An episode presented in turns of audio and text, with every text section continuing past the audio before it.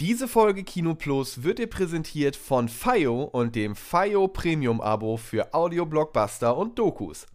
FIO ist nämlich nicht irgendein Wald- und Wiesen-Audioanbieter, sondern die Anlaufstelle für Premium-Content für deine Ohren. Filmreife Drehbücher, aufwendiges Sounddesign, On-Location-Aufnahmen, die Liste könnte ich jetzt so eigentlich noch eine ganze Weile fortführen. Mit dabei ist auch der True Crime Blockbuster Lin ist nicht allein, dessen zweite Staffel es jetzt exklusiv mit dem FIO Premium Abo zu hören gibt.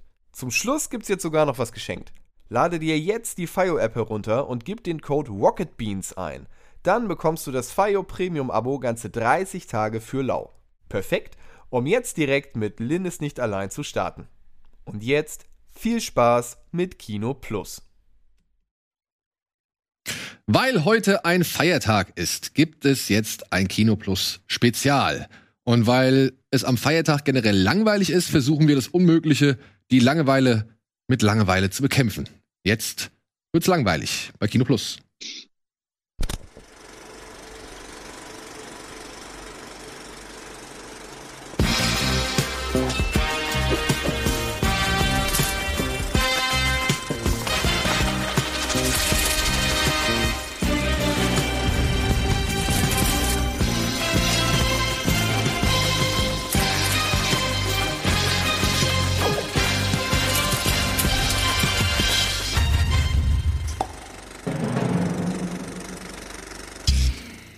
Hallo und herzlich willkommen zu der vermutlich langweiligsten Kinoplus Spezialausgabe aller, aller, aller Zeiten.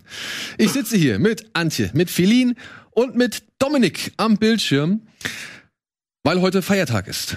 Ja, wir wollten heute nicht arbeiten, deswegen haben wir uns gesagt, zeichnen wir ein Spezial auf.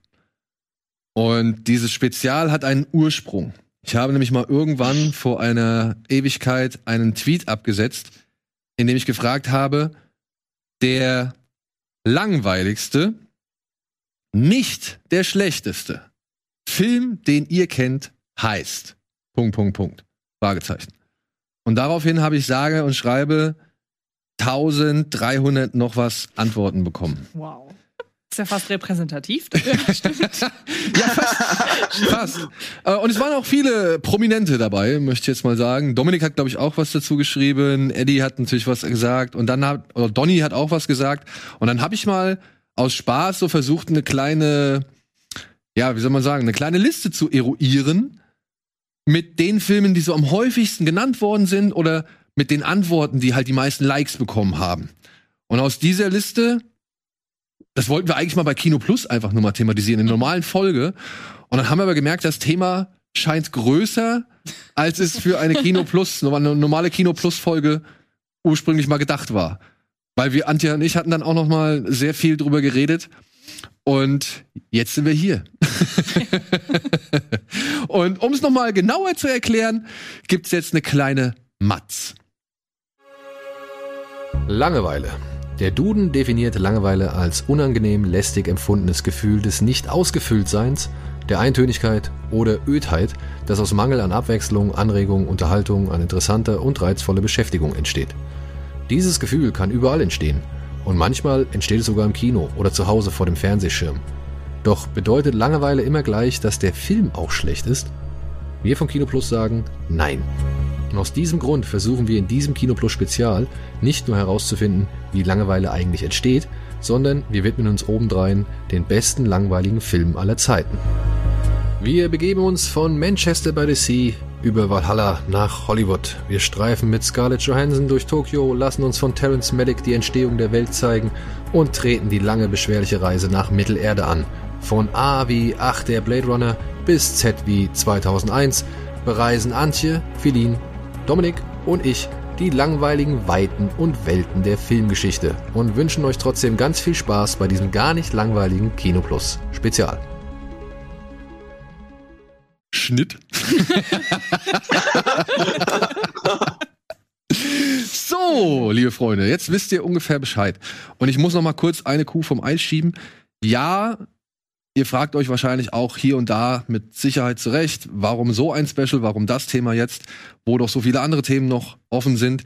Das ist ein bisschen des Backlash geschuldet, den wir noch durch das Shivers Festival und Oscars und so weiter haben.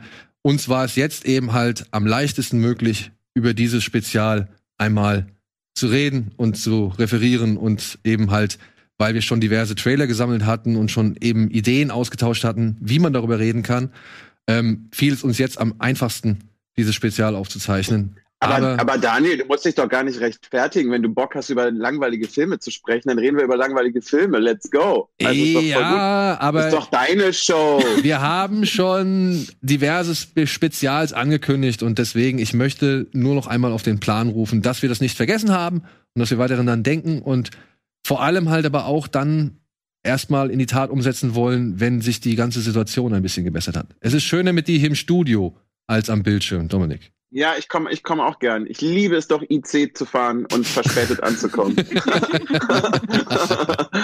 Ja, seht ihr, so läuft das hier. Ja, so viel Einsatz. So, wie wollen wir am besten vergehen? Ich würde fragen, was war der meiner Ansicht nach, oder oh, nee, Quatsch, eurer Ansicht nach, langweiligste Film, den ihr so gesehen habt? Und dann aber halt nicht der schlechteste.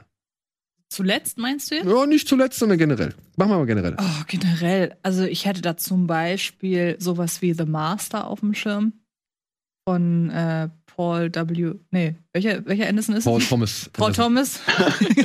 Der andere ist sicherlich auch durchaus angebracht, ihn hier zu nennen, Paul W.S., aber den meinen wir nicht. Und also alles, was so in Richtung Malik geht, glaube, Terence Malick ist ein Kandidat, der hier durchaus, dessen Erwähnung hier durchaus seine Daseinsberechtigung hat. Wobei bei dem tatsächlich, da habe ich mir im Vorfeld so ein bisschen mehr nochmal angeguckt, was der zuletzt alles gemacht hat. Und bei Malik habe ich das Gefühl, das ist so ein bisschen von der eigenen Tagesform abhängig, ob man das, was er macht, langweilig findet oder ob man irgendwann einklingt, sich einklingt und dann da irgendwas draus ziehen kann. Aber ich glaube, so der letzte langweilige Film, der aber definitiv nicht schlecht war, den ich im Kopf habe, ist tatsächlich äh, Motherless Brooklyn. Mit Edward Norton. Ne? Genau, weil bei dem weiß ich, da habe ich super oft auf die Uhr geguckt und mir auch super oft gedacht, weil es für- ist ja, finde ich, das, das gängige Indiz, dass das, was man gerade sieht, relativ langweilig ist. Da habe ich relativ oft auf die Uhr geguckt, aber im Nachgang durch den Soundtrack, durch die Darsteller, durch die Kulisse, ähm, durch diese sehr edle Inszenierung, tat mir das immer so leid, den auf seine Langeweile zu reduzieren. Weil ich den eigentlich im Gesamten doch wirklich okay fand, aber er war halt langweilig. Und ja, ich glaube, das sind so die Filme, die mir als erstes einfallen würden. Ja, dann frage ich mal Feline direkt als nächstes. Also ich hatte ähm, das große Privileg 2001, das erste Mal, dass ich ihn gesehen habe, direkt im Kino sehen zu können. Und deswegen war ich komplett begeistert von diesem Film. Aber er ist auch schon sehr langweilig. Also ähm, ich fand ihn ganz toll. Aber ich glaube, ich fand ihn so toll, weil ich ihn im Kino gesehen habe. Könnte ich mir vorstellen. Ich weiß nicht, ob ich den so toll gefunden hätte, wenn ich ihn zu Hause geguckt habe. Ähm, der letzte Film, bei dem ich auf die Uhr geschaut habe, war Mank. Menk. Und den habe ich ehrlich gesagt auch nicht fertig geguckt. Weil ich. also ich habe auf die Uhr geschaut und bin eingeschlafen und ich muss noch die letzte Hälfte muss ich noch Oh, Es tut mir leid. Ich, ich, ich, ich fühle dich gerade sehr. Ach so, ich dachte, So, ich werde schon jetzt wieder 2000 direkt gehasst für Mank. Nein, nein. Beim, also nee, beim Man ging's mir, ging's mir gena genauso. Das war ein Film, ich musste immer wieder, Moment, an welcher Stelle? Ah, Warte mal, also weil ich eingepennt bin, ah, ich muss noch mal zurück, du musst noch mal zurück. Und bei 2001, den, den habe ich leider nicht im Kino gesehen, aber also auch das fühle ich natürlich, fan- also auf so vielen Ebenen ein fantastischer Film. Aber ja, man darf auch mal darüber sprechen, dass der schon echt öde sein kann. Ähm, auch das war so ein Film, der ich ihn das erste Mal gesehen habe und dachte, du bist ja jetzt super jung und äh, machst jetzt Abitur und sagst, dass du Filme toll findest, den musst du jetzt auch sehen. Und den will man dann ja auch gut finden, weil man ja weiß, das ist ein Meisterwerk. Dann will man so einen Film unbedingt sehr, sehr gut finden. Und auch da bin ich diverse Male eingepennt und habe dann auch so, ja, warum machen die Affen das da jetzt so lang? Was wird denn das hier? Ähm, aber um noch einen anderen Film mit reinzubringen, der, ähm, aber da sind wir auch wieder bei, bei Paul Anderson. Das ist echt schlimm, ne, dass man den, äh, dass man das dem Namen nicht hinkriegt und aber denkt, man, das ist nicht der, der die Resident Evil Filme gemacht hat. Äh, der seidene Faden. Äh, der ja auch Mhm. irgendwie so einen, so einen absurden Metascore äh, von irgendwie 92 hatte. Und ich dachte, boah, ich habe voll Bock und sagte, was zur Hölle. Also ja, sieht gut aus, ist toll gespielt, aber ich fand ihn so unfassbar langweilig, dass ich nicht verstanden habe, warum, warum der so, so krass overhyped war. Ich glaube, das war, wäre jetzt spontan von den, von den High-Class-Filmen, wäre das jetzt mein, mein letzter, den ich, so fand. Wobei The Irishman, aber da reden wir gleich auch noch drüber. Ja, Da reden wir eh noch drüber. Der ist mir nämlich eben auch gerade ja. noch eingefallen. Ja, Ja, ja, genau. da, da kommen wir noch drauf. Ja. Jetzt würde mich aber mal Ja, interessieren. ja. Aber das wäre. Jetzt haben wir so ein paar Filme schon mal in den Raum geschmissen, ja, und davon waren die anerkannten, da waren die anerkannten Meisterwerke dabei, da waren die umstrittenen Meisterwerke dabei, oder da war jetzt auch was eher Normales dabei, oder beziehungsweise Filme, die halt noch nicht so äh, groß genannt wurden oder groß gemacht wurden. Was definiert denn dann in diesem Fall oder in diesem, also ist das eine allgemeingültige Formel, die man jetzt hier treffen kann? Ist es nur der persönliche Zustand, über den man jetzt irgendwie die Langeweile definiert? Oder gibt es etwas in diesen Filmen selbst? Welche Verfehlungen machen diese Filme? Also wo, was würdet ihr so, was ist denn so Kern, weiß ich nicht, Zutaten der Langeweile? Also ich habe ja gerade schon gesagt, so dieses, dieser klassische Move auf die Uhr zu gucken, zu, sich zu fragen, wie lange muss ich mich dem Ganzen noch ergeben, bis es endlich vorbei ist. Ja, aber was passiert auf der Leinwand, dass du dich das Ähm, fragst? Ich glaube tatsächlich, Langeweile ist ultra individuell und ultra subjektiv, weil es auch durchaus abhängig ist vom eigenen Interessensgebiet auch so ein bisschen und davon, ähm, ja, so banal das klingt, was man selber langweilig findet, beziehungsweise im Umkehrschluss, ähm, was man, wo man interessante Anknüpfungspunkte für sich selbst findet. Ähm, ich kann tatsächlich sagen, in dem Moment, wo ich über einen zu langen Zeitraum das Gefühl habe, dass das, was auf der Leinwand passiert, irgendwie keinen Reiz mehr hat. Egal, ob es jetzt neue Informationen sind, ob es visuelle Reize sind, akustische Reize. Manchmal kann ein langweiliger Film, und deshalb habe ich eben Motherless Brooklyn genannt, mich kann mich der Score zum Beispiel auch über so eine langweilige Handlungsphase tragen, etwa. Aber wenn zu lange nichts davon, was bei mir Aufmerksamkeit erregt, auftritt, ich würde sagen, dann ist der Moment, wo ich auf die Uhr gucke. Weil dann sage ich ja, also jetzt liefer mir mal was. So, liefer mir etwas, was mich davon abhält, auf die Uhr zu gucken. So ganz banal ausgedrückt. Und ich, ich habe glaube, hab ganz oft. Sorry. nee, ich wollte nur so noch beenden. Ich glaube aber, dass das sehr, sehr subjektiv ist.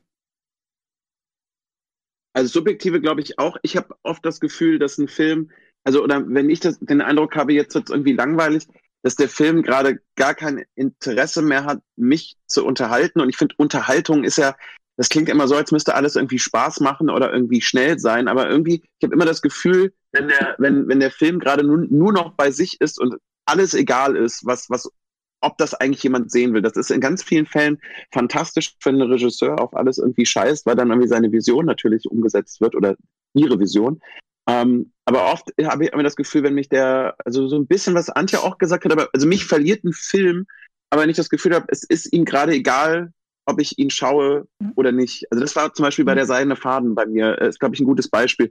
Ich dachte, was, willst du mir da jetzt eigentlich noch mit erzählen? Du erzählst, oder, oder wenn man euch das Gefühl hat, es wird auch gar nichts mehr erzählt. Also ein langsamer Film kann ja trotzdem dauerhaft etwas erzählen, nur halt dann eben in einem langsamen Tempo und deswegen muss der Film dann nicht langweilig sein.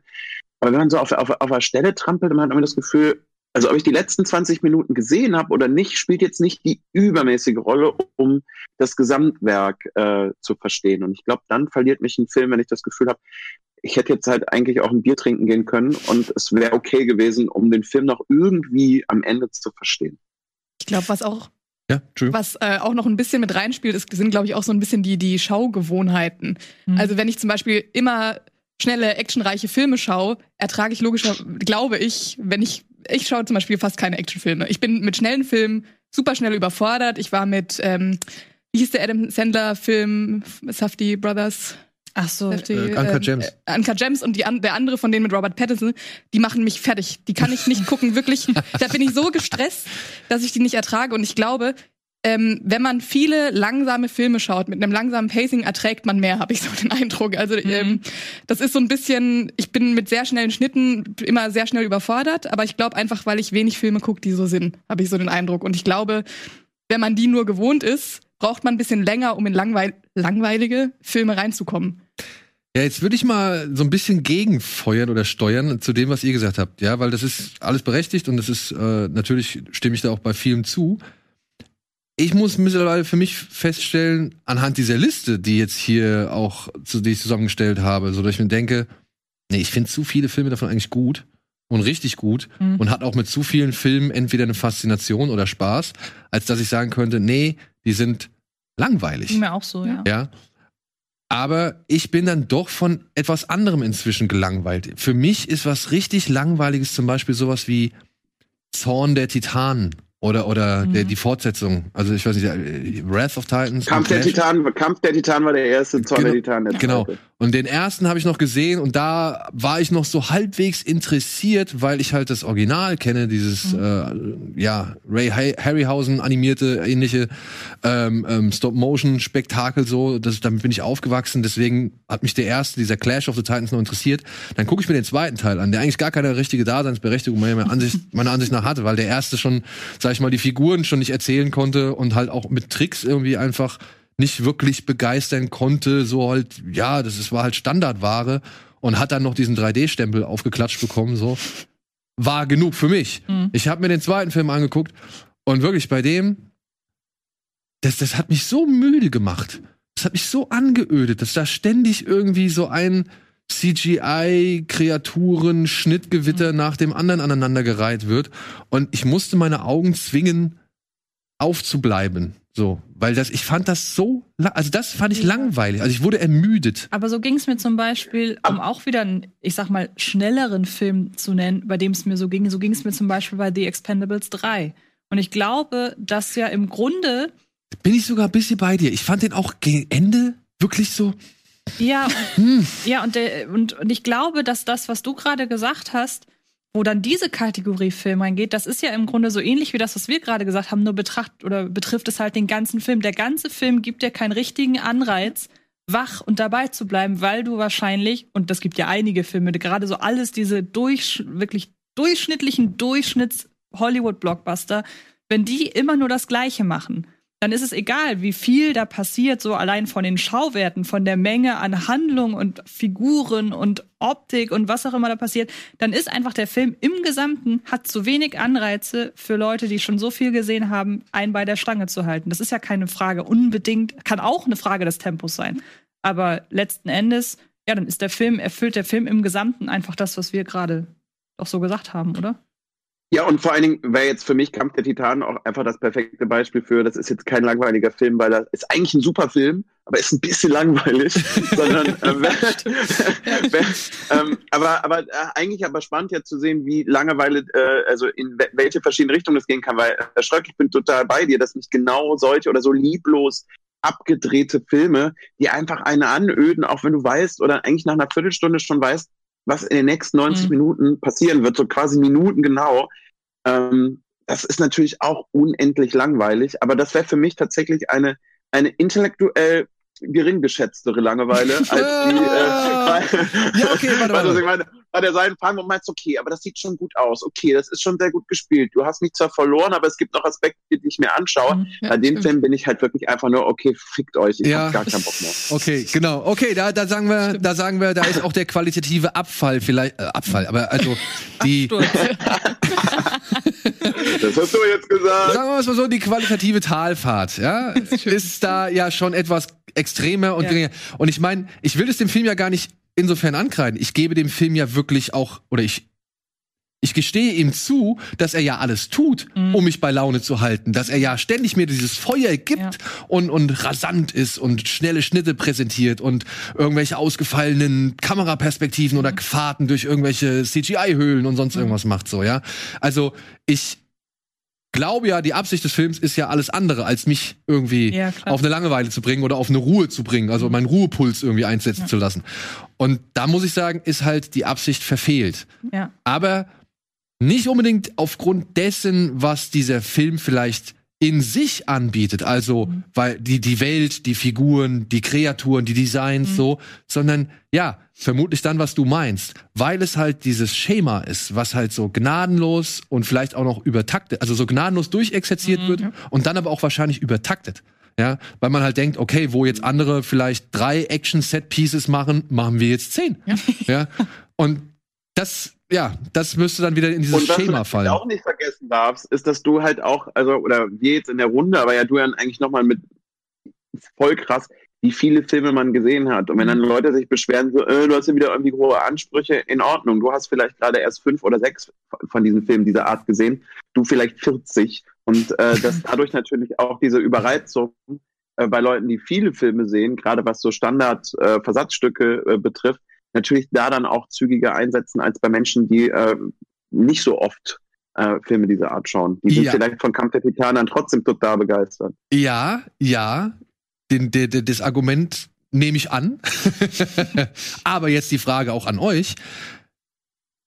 Ich sehe es halt noch ein bisschen anders. Ja, natürlich hat man einen etwas anderen Blick. Man hat irgendwie vielleicht ein bisschen anspruchsvolleren Blick. Man hat eine etwas gesteigerte Erwartung oder, oder man setzt gewisse Dinge einfach in, in einem gewissen anderen Niveau voraus oder irgendwie sowas in der Richtung. Aber ich meine auch, dass dadurch, dass man so viel schon gesehen hat, sowohl Großartiges als auch Unterirdisches, dass dadurch die Toleranz auch ein bisschen größer wird.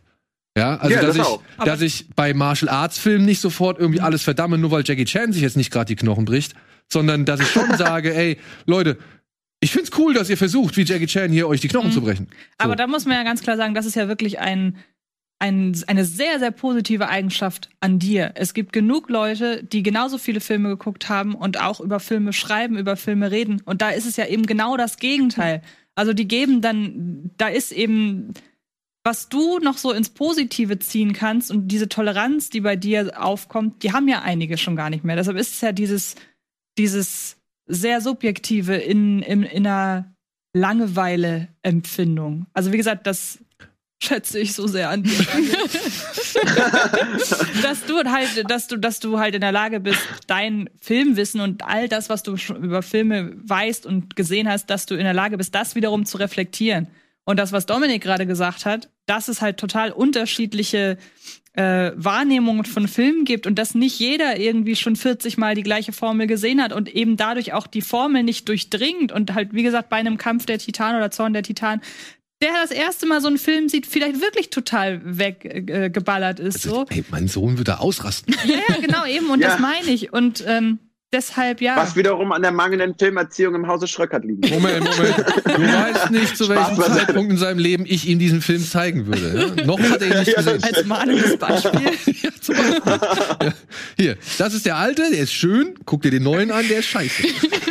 naja, okay, der erste geht. Was du, findest, was du findest ihn gut, drei Wochen kann ich dir jetzt leider kein Taschengeld setzen. ja. Was meinst du, wie ich bei, wie, wie ich bei Episode 1 geschwitzt habe? So, nein.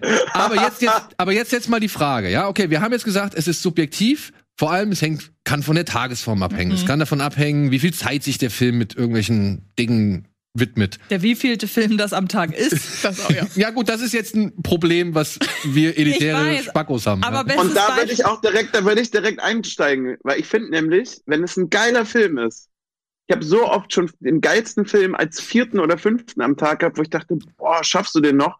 Und wenn ein Film geil ist, ist es egal, wie viele Filme man vorher geholt hat, der holt dann schon noch ab. Also außer du bist schon komplett im Delirium und pennst ein, wenn das Studiologo kommt. Aber äh, ansonsten würde ich tatsächlich behaupten wollen, dass ein Film, wenn er toll ist, egal wie er ist, dass er einen immer noch kriegt. Ja, ja, gebe ich dir auf jeden Fall recht. Ich musste halt gerade daran denken, dass ich vor ein paar Jahren als fünften Film in einem Pressescreening-Marathon Tor 3 gesehen habe. Und ich war einfach so unfassbar genervt von allem, was da passierte.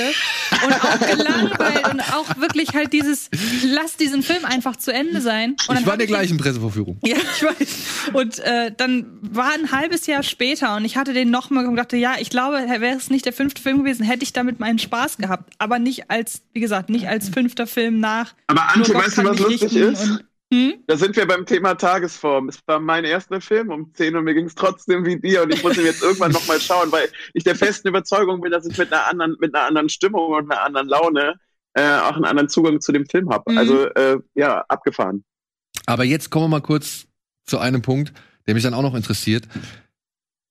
Was ist dann, ja, wenn wir das alles auch abstrahieren können, ja? Wenn wir alle wissen, okay, ich, mein Tag war kacke oder, oder, nee, ist eigentlich nicht so mein Thema. Aber was ist, wenn es ein Film dann aber auch bewusst auf Langeweile anlegt? Also es gibt ja Filme, die durchaus quälende Wartezeit Mhm. oder aber auch, ja, angeödet sein, Langeweile oder sonst irgendwas thematisieren wollen oder zum Thema machen. Sie wollen es ja für den Mhm. Zuschauer greifbar machen. Ist es dann schlecht, wenn man wirklich diese Langeweile auch ergreift? Oder ist es gut, wenn man das dann spürt, obwohl man weiß, es ist eigentlich fucking langweilig? Darf ich, Ich mein- ein Beispiel direkt nennen? Weil mir sofort The Dead Don't Die einfällt. Bei diesem. Ja, guck mal. Und jetzt sag du bitte. Äh, Peterson oder was? Genau. Den, an den hatte ich auch. Genau. Ich hatte überlegt, Ja, ich einen auch. von den beiden. Ja. Genau. Und ich Ja. finde auch, dass diese beiden Filme perfekt sind, um das zu veranschaulichen. Denn beide machen im Grunde das Gleiche. Aber The Dead Don't Die, an dem hatte ich Spaß. Und Patterson, den gucke ich nur noch, wenn ich Geld dafür kriege. Äh. Also, wirklich. Ich weiß nicht, wie es so Antje, Antje gar sag mir nicht. Bescheid, sag, äh, sag mir bitte Bescheid, wenn das der Fall sein sollte, dann soll er doppelt zahlen, dann komme ich rum. Ja, okay. auch jetzt hast du und dachte mir so, Mann, ich muss doch jetzt nicht zwei Stunden jemandem zuschauen, der sich langweilt, oder wenn ich auch langweilt bin. Warum? Ich fand den gar nicht so Ähm. schlimm. Also ich habe mich auch gelangweilt, aber ich fand ihn. Also ich dachte danach so, huch, das war anstrengend. Mhm. Ähm, aber ich hatte trotzdem irgendwie meine Freude damit, eben weil der so sein sollte, glaube ich. Ich glaube, oder weil man gemerkt hat, dass der so sein soll. Ich glaube, Ja. wenn ich den jetzt ohne dieses, okay, offensichtlich soll der so sein, der ist einfach langweilig, Mhm. dann hätte ich den wahrscheinlich richtig scheiße gefunden. So ging's. Aber, aber Daniel, um deine Frage zu beantworten, also ich finde Elemente in einem Film, die das irgendwie ermög äh, ermöglichen, finde ich das okay. Also mir fällt jetzt gerade spontan kein Beispiel ein, aber wenn du jetzt irgendwie du eine oder einen Lebensabschnitt äh, von einer Figur und du hast irgendwie 20 Minuten, dass du durchhängst, dass du das erlebbar machst, dass du dadurch näher kommst, finde ich, glaube ich, cool. Aber ja, bei Patterson. Ja, okay, pass also, auf. Ich, Wir sind jetzt hier bei also als das Jarmusch. ein Filmkonzept finde ich schwierig. Ja, wir sind jetzt hier bei Jarmusch, The Dead Don't Die. Ich muss auch sagen, ich fand den quirlig und kauzig genug, Aber um. ist, ganz kurz, ist Patterson nicht auch von Jean? Ja, auch Ist auch ja. von Jarmusch. Ja, ja. Smoke zum Beispiel, ja, der da vor dem Fernseher Ja. steht.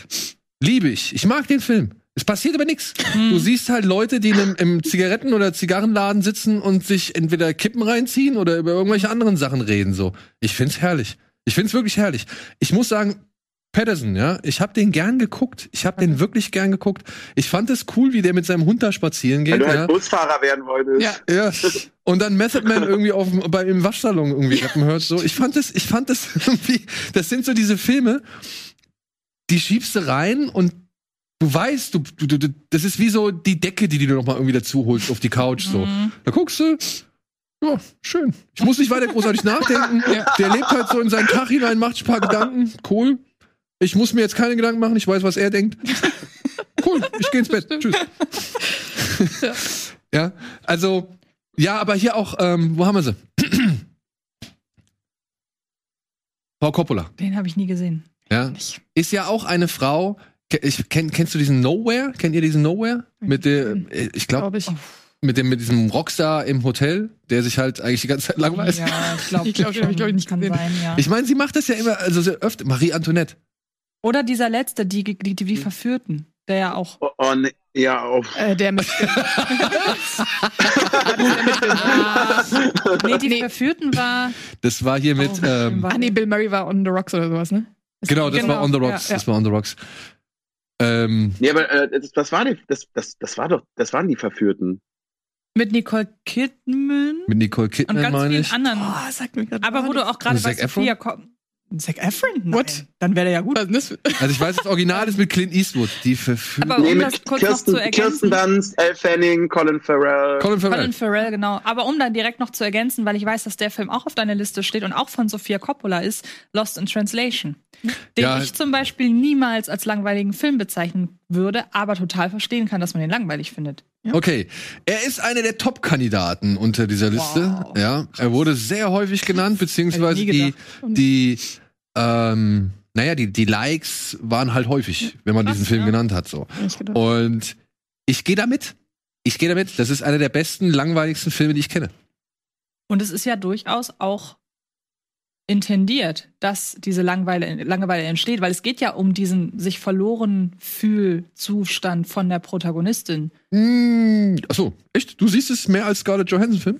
Ja, und ich muss auch tatsächlich sagen, das ist, glaube ich, auch der Grund, weshalb ich den nicht langweilig finde. Weil ich mich zu 100 Prozent mit ihrem Gefühl und mit ihrer Wahrnehmung, wie sie das Leben um sich herum, wie sich das gerade ändert und alles total mit connecten kann. Und ich die ganze Zeit bei ihr war. Und das ist ja das, was ich am Anfang gesagt habe. Es ist super individuell. Ähm, gerade auch, Mhm. da habe ich jetzt Malik eben als Beispiel genommen. ob man mit dem, was man sieht, irgendwie connecten kann. Manchmal muss das ja nur eine Figur sein, manchmal reicht sogar eine Nebenfigur dafür. Oder keine Ahnung, der Stil, die Musik, was auch immer. Solange man irgendwas hat, womit man connecten kann, ist man, glaube ich, schon den Leuten, die da überhaupt nichts finden, das ist ja auch völlig in Ordnung, äh, hat man halt denen ein bisschen was voraus. Und dann fühlt sich der Film nämlich nicht mehr so langweilig an. Ich finde, das ist ich will jetzt nicht sagen, einer der spannendsten Filme aller Zeiten, das wäre auch übertrieben. Aber ich habe bei dem nicht einmal auf die Uhr geguckt, tatsächlich. Echt? Aber Mhm. Antje, weißt du, warum ich den zum Beispiel auch faszinierend finde? Ist, also ja, der ist langsam und es geht auch um das Thema sich verlieren, aber ich fühle halt trotzdem was. Und in dem Mhm, Moment, ja. wenn ich was fühle mit Genau. den Charakteren, dann ist mir ja schon nicht langweilig, weil ich habe ja was zu tun gerade. Ja, Ähm, genau. Weil, weil halt es einfach was mit mir macht. Und Ja. in dem Moment, wenn dieses Nichtstun und dieses Verlorensein, gut, in dem Fall sind wir ja auch noch in einer, in einer fernen Stadt und Bill Murray, wenn er halt einfach in die Kamera guckt, fühlt man sowieso eigentlich meistens was. Ähm, aber dass, dass, dass, dass das dann schon für mich einen Unterschied macht, habe ich da so einen Bezug zu einer Figur, genau wie du es auch gerade sagst, oder macht das irgendwas mit mir, außer Mhm. dass ich mich langweile? Wenn ich mich nur langweile, dann habe ich meine Probleme, wenn es aber noch so einen Ticken, Ticken Verständnis für, für die Situation von Menschen betrifft und sie das auch eigentlich nicht zwingend was dafür können oder eben nicht aus ihrer, ihrer Rolle rauskommen. Und das ist für mich jetzt, wäre für mich der Unterschied zu, zu dem äh, Patterson. Da habe ich halt Mhm. nichts gespürt und dachte mir halt einfach nur, ja, mach einfach mal was anderes, aber nimm mich Mhm. auf jeden Fall nicht mehr mit auf deine scheiß Busfahrt. ähm, und äh, also ist jetzt immer ne- jetzt lapidar so da gesagt, das wäre jetzt für mich der klassische Unterschied, warum ich Lost in Translation auch nicht langweilig finde, aber ich verstehe, dass die Langsamkeit äh, natürlich als Langeweile empfunden werden kann. Ah, okay. Ich würde sagen, wir machen eine kurze Pause und dann melden sich Feline und ich mit hoffentlich Gegenargumenten zu dieser Schwärmerei von diesem Film. Lost in Translation. Hoffentlich.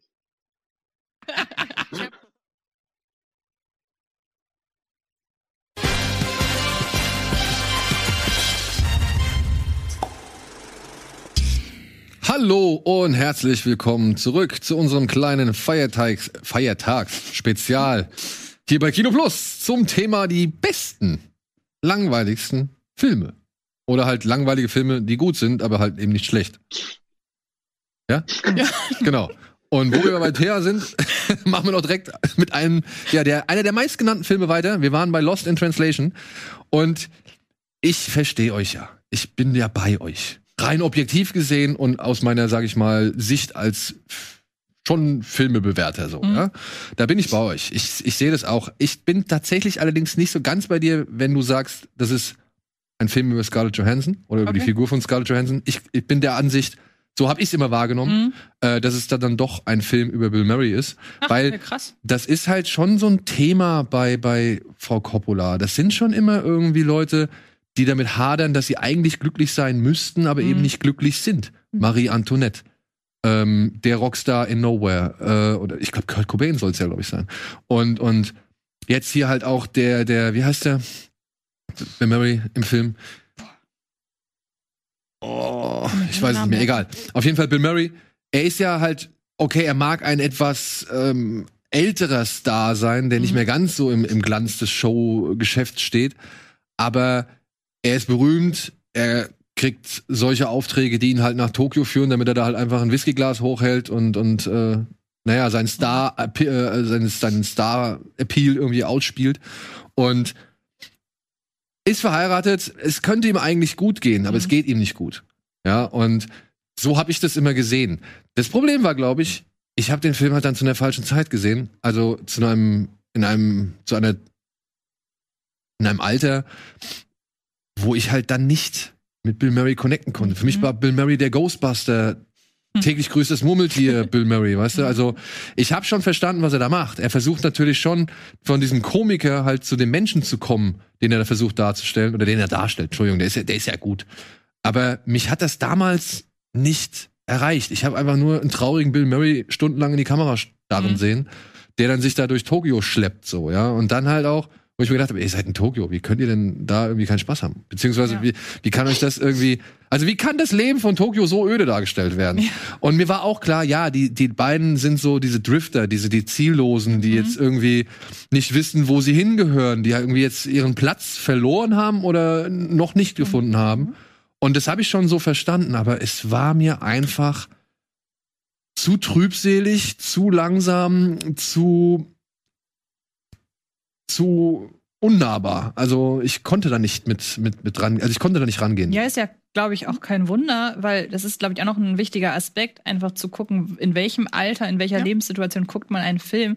Denn das war ja dann offenbar einfach komplett weg von deiner Lebensrealität, was ja auch völlig Sinn macht von, dem, von der Art und Weise, was das für Figuren sind, was die gerade erleben. Ja. Und das kommt ja dann auch hinzu. Wir haben, äh, ich überlege gerade, das wird ja nächste Woche Donnerstag ausgekommen. Wir haben letzte Woche im Kino Plus haben wir zum Beispiel über 500 Days of Summer Ja. gesprochen und haben da ja auch überlegt, vielleicht hat so die Wahrnehmung der Rollenverteilung in diesem Film ist auch mit unserer Reife gereift und wir haben lernen das jetzt anders zu nehmen und ich glaube, das ist auch bei Langeweile ähnlich, weil jetzt, ich weiß nicht, ist ja, glaube ich, du hast ihn ja mittlerweile sicher nicht nochmal geguckt, Lost in Translation. Ich habe den noch mal geguckt. Und hast ja dann sicherlich auch, was du ja eben gerade schon so angedeutet hast, mehr verstanden, worum es geht, als da als Ja, ja. das erste Mal ja. ich, aber ich muss auch sagen, was ich deutlich mehr angenommen habe, ist meiner Ansicht nach die Schönheit. Mhm. in diesem Film. Ja. Ja, also der hat ja wirklich, ich meine, wir waren ja, wir sind ja damals, als wir das letzte Mal in Tokio waren, sind wir ja die Station abgeklappert. Ne? Also wir haben ja, also die, die, die Cocktailbar da oben, diese Penthouse-Bar, die haben wir ja gefunden. Da standen wir davor und so Sachen. Aber ich muss sagen, ich fand, ich finde es eigentlich echt ähm, schön inzwischen, wie Frau Coppola da gewisse Momente Mhm. eingefangen hat, ja, die halt sowohl einfach dieses überfüllte Straßenleben von Tokio repräsentieren, aber gleichzeitig dann die Intimität zwischen den beiden Ja. irgendwie noch rauskitzeln. Und das fand ich, das finde ich mittlerweile echt cool. Der Schwung hat mich von diesem Film immer noch nicht erreicht. ja. also, ich würde nach wie vor nicht behaupten, dass das ein spannender Film ist. Ich auch, nach wie es vor ist noch nicht mal ein schwungvoller Film, glaube Ja. ich. Es ist einfach, glaube, wenn Filme davon handeln, und ich werfe jetzt mal noch eine Reihe rein, die ich auch nie als langweilig bezeichnen würde, wo ich aber verstehen kann, wo ich auch schon von, von vielen gehört habe, dass sie die langweilig finden, nämlich die Before-Reihe. Und da Ach, geht es ja. ja. auch wirklich darum, wir haben ja zum Beispiel Boyhood von äh, Linklater in der, in der Auflistung, deshalb komme ich auch drauf. Aber ich höre auch von vielen, dass sie die Before-Reihe nicht mögen, weil die zu langweilig ist. Klar, die handelt nur davon, dass zwei Leute eineinhalb bis zwei Stunden miteinander reden. Und entweder kann ich damit connecten, finde das interessant, was die sagen, oder nicht. Und ich möchte da gerne, ich finde das interessant, was die sagen und kann mich da voll drauf einlassen. Aber nur halt, weil das, was sie sagen, wie es inszeniert ist, was das für Figuren sind, weil das eine runde Sache ergibt. Wenn ich das vergleiche mit einem Film, du wirst dich an den noch erinnern, der ist nicht so bekannt, 303 Oh ja. der auch nur davon handelt, dass zwei Leute zwei, glaube ich noch länger, zweieinhalb Stunden lang durch die Gegend fahren und sich unterhalten. Ich meine, mich zu erinnern, dass wir den beide nicht so gut fanden, weil das, was die Ah, erzählt krass, weil haben, ich fand den zum Beispiel, den fand ich zum Beispiel mega. aber das war zum Beispiel, da konnte ich mich mit dem, was die gesagt haben, überhaupt, also das war mir alles viel zu gestellt und das hatte für mich überhaupt nichts Lebensechtes, wie zum Beispiel in der Before-Reihe. Aber da sieht man halt total den Unterschied. Du hast wahrscheinlich das, was die hab den- gesagt hab- haben, voll mit connecten können. Total. Und äh, saß lustigerweise sogar äh, währenddessen selber im Auto und hatte den Screener auf dem Laptop. Bin genau die Strecke, also die fahren ja von Hamburg, glaube ich, ne? oder von Berlin. Die fahren von Berlin, aber auf jeden Fall ein Mhm. Stück. Irgendwann ist die A1, wo sie dann fahren, äh, Mhm. war ich quasi zeitgleich an der Stelle, wo sie waren. Und äh, wiederum Dinge, die dort passiert sind, damit konnte ich tatsächlich äh, connecten. Und deswegen war ich, war ich voll in diesem Film drin. Aber es ist Aber halt da, dasselbe. genau das ist der Punkt, dass du, dass du sagst. Also Du bist gleichzeitig ich. gefahren und hast dir dabei einen Film angeguckt? ich war Beifahrer beziehungsweise ich saß hinten drin. Aber da sieht man, das sind Filme, die haben im Grunde das gleiche Konzept. Zwei Ja. Leute reden. Ja. Das war's. Ja, das kann spannend sein. Mhm. Es kann aber auch halt öde nach hinten losgehen. Ja. Nur kurz, wollt, äh, ich wollte jetzt nicht irgendwie, weil wir hatten, ich hatte es nochmal angekündigt, aber wolltest du Äh, noch was zu Lost nee, in Translation so, ergänzen? tatsächlich ist so Lost in Translation ein Film, den ich So. gut finde. Kann ich auch verstehen, dass man den irgendwie. Ich kann schon verstehen, dass man. Nee, also langweilig würde ich ihn jetzt aber. Ah, Ich kann es schon ein bisschen verstehen, aber ich habe bei dem jetzt nicht so starke Gefühle dazu. Also es ist Mhm. kein, oh Gott, das kann ich aber gar nicht verstehen. Ähm, aber es ist jetzt auch nicht, dass für mich jetzt der beste, spannendste Film der Welt ist. Also ich hab, da bin da, bin da so mittendrin. Okay. Aber dann, wo wir jetzt bei Linklater und, und, und, ja, Before und Boyhood, sag ich mal, sind. Linklater ist auch so ein Typ, ne? Ich Mhm. meine, wenn man sich jetzt die beiden, die beiden Highschool- oder, oder College-Filme von ihm anguckt, ne? Also Days and Confused und wie hieß der äh, letzte, der andere, den mag ich eigentlich auch und ich hab, schäme mich jetzt, dass ich seinen Titel vergessen habe. Everybody wants some. Everybody Wants Some. Perfektes Beispiel. Ich finde, das ist einer der, war in seinem Jahr einer der Oh, langweiligsten Filme. so toll. Oh. Ich fand den so klasse, weil halt nichts abgeht. Ja, aber überleg mal, ganz ehrlich, mit wem soll ich mich da denn identifizieren? Mit irgendwelchen Leuten, die da rumhängen. Ja, aber das sind, die sind eine alle. gute Zeit, was ist denn dran? Nicht irgendwie. Aber das waren alles Figuren, mit denen ich nichts anfangen kann. Dann soll ich mit denen zwei verdammte Stunden Aber du guckst doch auch. High School Musical, mit denen kannst du doch auch nichts anfangen. Aber da ist Zac Efron dabei. Und Ja, was ist denn das Musik. bitte? Was ist denn das bitte? Ich kann mich total damit identifizieren, an einer Highschool zu sein, in der jemand wie Zac Efron ist. Hallo? Das ist ja wohl. Also, Dann muss man ja nicht die Person sein, aber man könnte sich vorstellen, man wäre diese Person. ich stelle mir sehr oft Nee, vor, ich du wäre wärst Zac einfach nur Efron. gerne mit Zac Efron zusammen gewesen. Also das du möchtest Zac Efron sein? Nein, nein, auf gar keinen Fall. Wobei, wer weiß. Also, Mal einen Tag Zac Efron sein, ja? ja, nicht warum nicht? schlecht. Ja. Ich meine, habt ihr seine Doku bei Netflix gesehen, wo der überall hinreisen darf? Ja, stimmt. Also, Ja. Stimmt. ist ja auch egal. Das war aber ja noch nicht zur Highschool-Musical-Zeiten. Eben, genau. Stimmt. Ja. ja. Also ich gucke Filme eigentlich selten mit dem Bestreben, dass ich jemand in dem Film sein will. Das kommt selten vor. Ja, aber dann kannst du Also doch ich auch Everybody Wants befreundet genießen. Nee, aber ähm, um, um Ja, jetzt mal wieder stimmt. zum Ernst der Situation zurückzukommen. Das ist halt wirklich das perfekte Beispiel von mir. Ich kann mit den Figuren nichts anfangen, mit der Situation, mit dem, was sie sagen, wie es inszeniert ist, turnt mich alles ab und da gibt es für mich nichts zum Connecten. Oder gab es. Ich werde auch nicht den nochmal gucken, um herauszufinden, ob es jetzt anders ist. Muss immer kurz googeln, weil ich glaube, ich habe aber lass mal über, Boy, über Boyhood sprechen, wenn der schon auf der Liste ist. Wenn wir den schon mit Ja, ja, Boyhood ist auf der Liste. sind. Wie, wie, seht, wie, wie, wie seht ihr denn das? Weil, also ich fand den ja, weil, also auch, ja, Langeweile irgendwie verstehst. Ich war erstmal schon mal total fasziniert davon, dass sie das Ding über wie viele Jahre? 18 Jahre? 16 Jahre? 14 Jahre? glaub ich. Zwölf, glaube ich. Ewigkeiten. Zwölf. ähm, dass sie das gedreht haben und ähm, dass das irgendwie funktioniert hat, auch das Risiko einzugehen, zu können, doch irgendwie verliert die Lust. Und aber gerade diese, dieses, dieses Gefühl für diese kleinen Geschichten, wenn man sagt so, ja, das passiert ja eigentlich nicht viel, sondern aber, dass man sich genau mal so eine super, also das bräuchte ich jetzt zum Beispiel nicht in jedem Film, weil natürlich eine dramaturgische Erhöhung oder dass man jetzt irgendwie nicht das Gefühl hat, so, ja, ich sehe wirklich einfach nur das normale Leben, aber gerade dieses, dieses Zusammenschrumpfen auf zweieinhalb Stunden eines kompletten Lebens oder eines ja, der Kindheit, ähm, das fand ich, fand ich einfach wahnsinnig faszinierend und wie, wie gut er beobachtet war. Deswegen hat er mich nicht gelangweilt, sondern ich fand den eigentlich nur fantastisch. Kann aber auch verstehen, dass man, dass man eben sagt, na, wenn ich ins Kino gehe, möchte ich nicht quasi meine eigene Geschichte oder eine, eine Mhm. stinknormale Geschichte nochmal erzählt bekommen, weil es ist ja irgendwie zu langweilig. Aber so als einzelnes Filmprojekt hat er mich begeistert. Ich bräuchte jetzt aber nicht zehn davon. Ja, und da, da sehe ich halt den Haken bei der ganzen Story. Also ich habe, der, der Film hat für mich zwei große Haken. Du hast halt Ethan Hawke und ist es, wer, wer ist die Mutter? Patricia Arquette, ne? Ich glaube schon, ne? Also Ja. du hast halt zwei Ja. bekannte Darsteller, die seine Eltern spielen. Mhm. Also du erlebst den Jungen, sag ich mal, real im Wandel, real im Wachstum, Mhm. aber mit einer fiktionalen Familie. Mhm. So. Und da finde ich, verpufft der Gimmick Mhm. irgendwann, weil jetzt kommt Dilemma 2, der wird halt mit den Jahren auch nicht der bessere Schauspieler. Das ist halt leider das Problem an dem Film. Ja, ja. Ja. Und ich möchte da aber auch sagen, trotz allem habe ich Boyhood nicht unbedingt als langweilig empfunden. Ja, ich fand es auch trotz allem, wenn man es, ja, aus Mangel an besseren Wörtern, aber ich fand es schon interessant. So, ja, also ich habe das schon oder gespannt mitverfolgt, weil ich natürlich sehen wollte, was, was Linklater da macht. Mhm. Aber wenn ich jetzt irgendwie auch einen Film wählen müsste, den ich mir von Linklater nicht mehr angucken müsste oder will, dann ist es meiner Ansicht nach Boyhood. So, der Film ist halt einmal erzählt und dann weiß ich schon oder danach weiß ich, ja, ich sehe hier einen Jungen heranwachsen, der redet über Star Wars, der redet über Harry Potter, der macht genau die gleichen Dinge wie ich, zischt sich irgendwann mal Pilze rein in der Wüste, glaube ich. Und, und dann ist der Film zu Ende.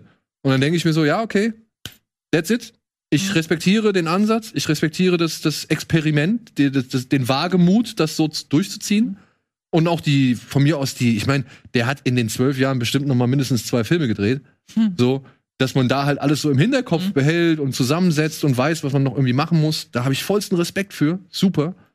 Aber da gucke ich mir halt zehnmal Mhm. Everybody Wants Some lieber an oder Ahnung, äh, Dazed and Confused, ja. Mhm. Und weil halt einfach da ist, alles für mich, das, das stimmt. Ich finde diesen Mo diese Momentaufnahmen, dieses Einfangen von Gefühl und von, von Rastlosigkeit und von, ja, Arglosigkeit dann auch. Mhm. Alles egal, alles cool, guck mal, was morgen passiert. Hauptsache, ich habe jetzt eine Bon, die neue Led Zeppelin Platte und noch ein schönes Mädchen am Start so, ja, oder umgekehrt, keine Ahnung. Aber ich das finde ich, ich mag das, wie er das einfängt, ja, weil es halt dann tatsächlich und ich glaube, das ist der Krux, das ist die Krux an der Sache, weil ich glaube auch, er schon irgendwo herausarbeiten möchte, dass das alles nicht wirklich bedeutungsvoll ist. Die Banalität ja, genau, dass es halt des Lebens so. banal ist so, ne? Aber halt eben für dich in dem Moment, in dem du das empfindest oder in dem du das machst oder lebst, da ist es natürlich das alles. ist ja auch tatsächlich, und das haben ja im Nachgang viele kritisiert, was welche Szenen in Boyhood aneinandergereiht werden. Also da werden ja zum Beispiel, was wir gerade gesagt oder was du gerade gesagt hast,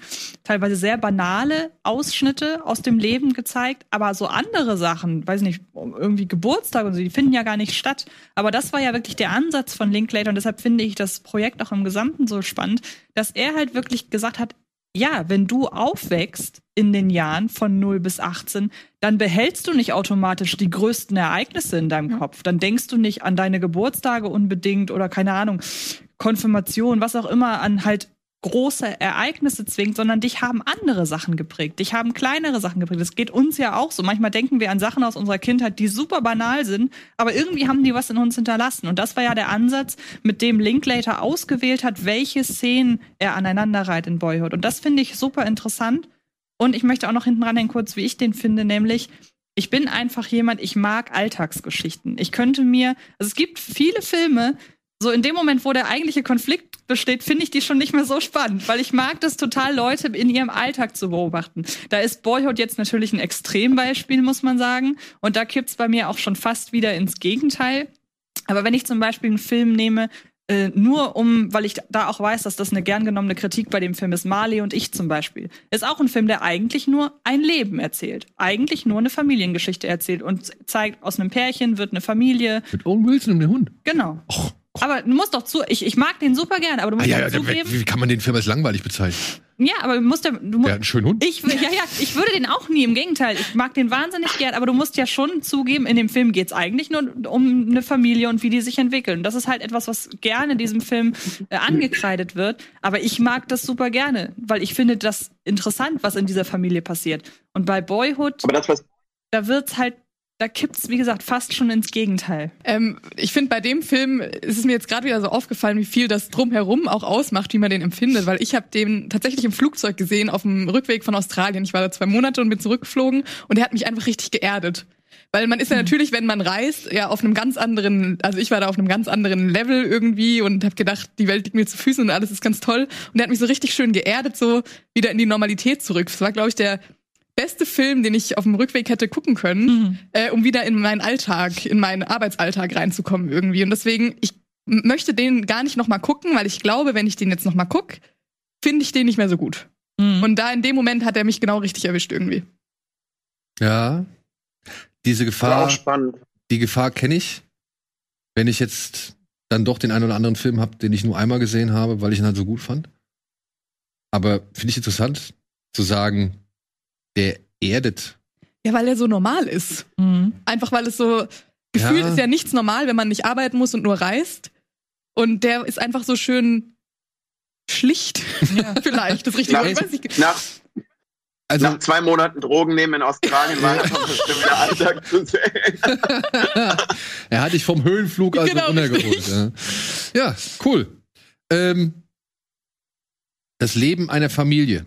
Mhm. Ja, ist auch das Thema, aber nicht nur das einzige Thema, eines anderen Films, der hier auch, und jetzt wären wir dann wahrscheinlich auch bei dem prädestinierten Regisseur fürs Thema Langeweile, neben meiner Ansicht nach Sophia ah, Coppola.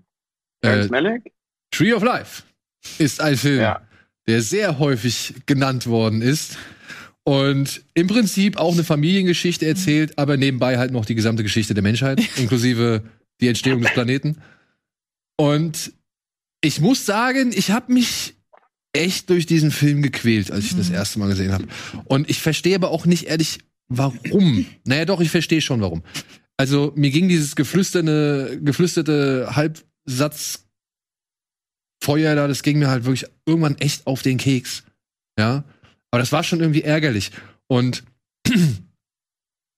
auch diese Perspektiven, ne? Wenn man jetzt so ein bisschen sich mit Malik auseinandergesetzt hat, dann weiß man halt auch, dass der halt gerne Sonnenlicht durch Blätterdächer. Bäumblätter, äh, Baumblätter irgendwie hin, hindurch filmt oder sonst irgendwas so, ja. Also, oder Menschen, die sich halt in eine Gardine einwickeln. Und also Sachen. und ich fand, das war schon, obwohl Tree of Life jetzt auch nicht gerade der, der, der, also der, der jüngste Film von ihm ist so. Ich fand das schon damals irgendwie hat sich das ausgereizt. Und dabei hat er ja damit erst angefangen Ja. eigentlich. Naja, kurz, also es ging schon meiner Ansicht nach bei, bei Thin Red Line, also der schmale Grat, los. So. Und den fand ich auch noch richtig geil.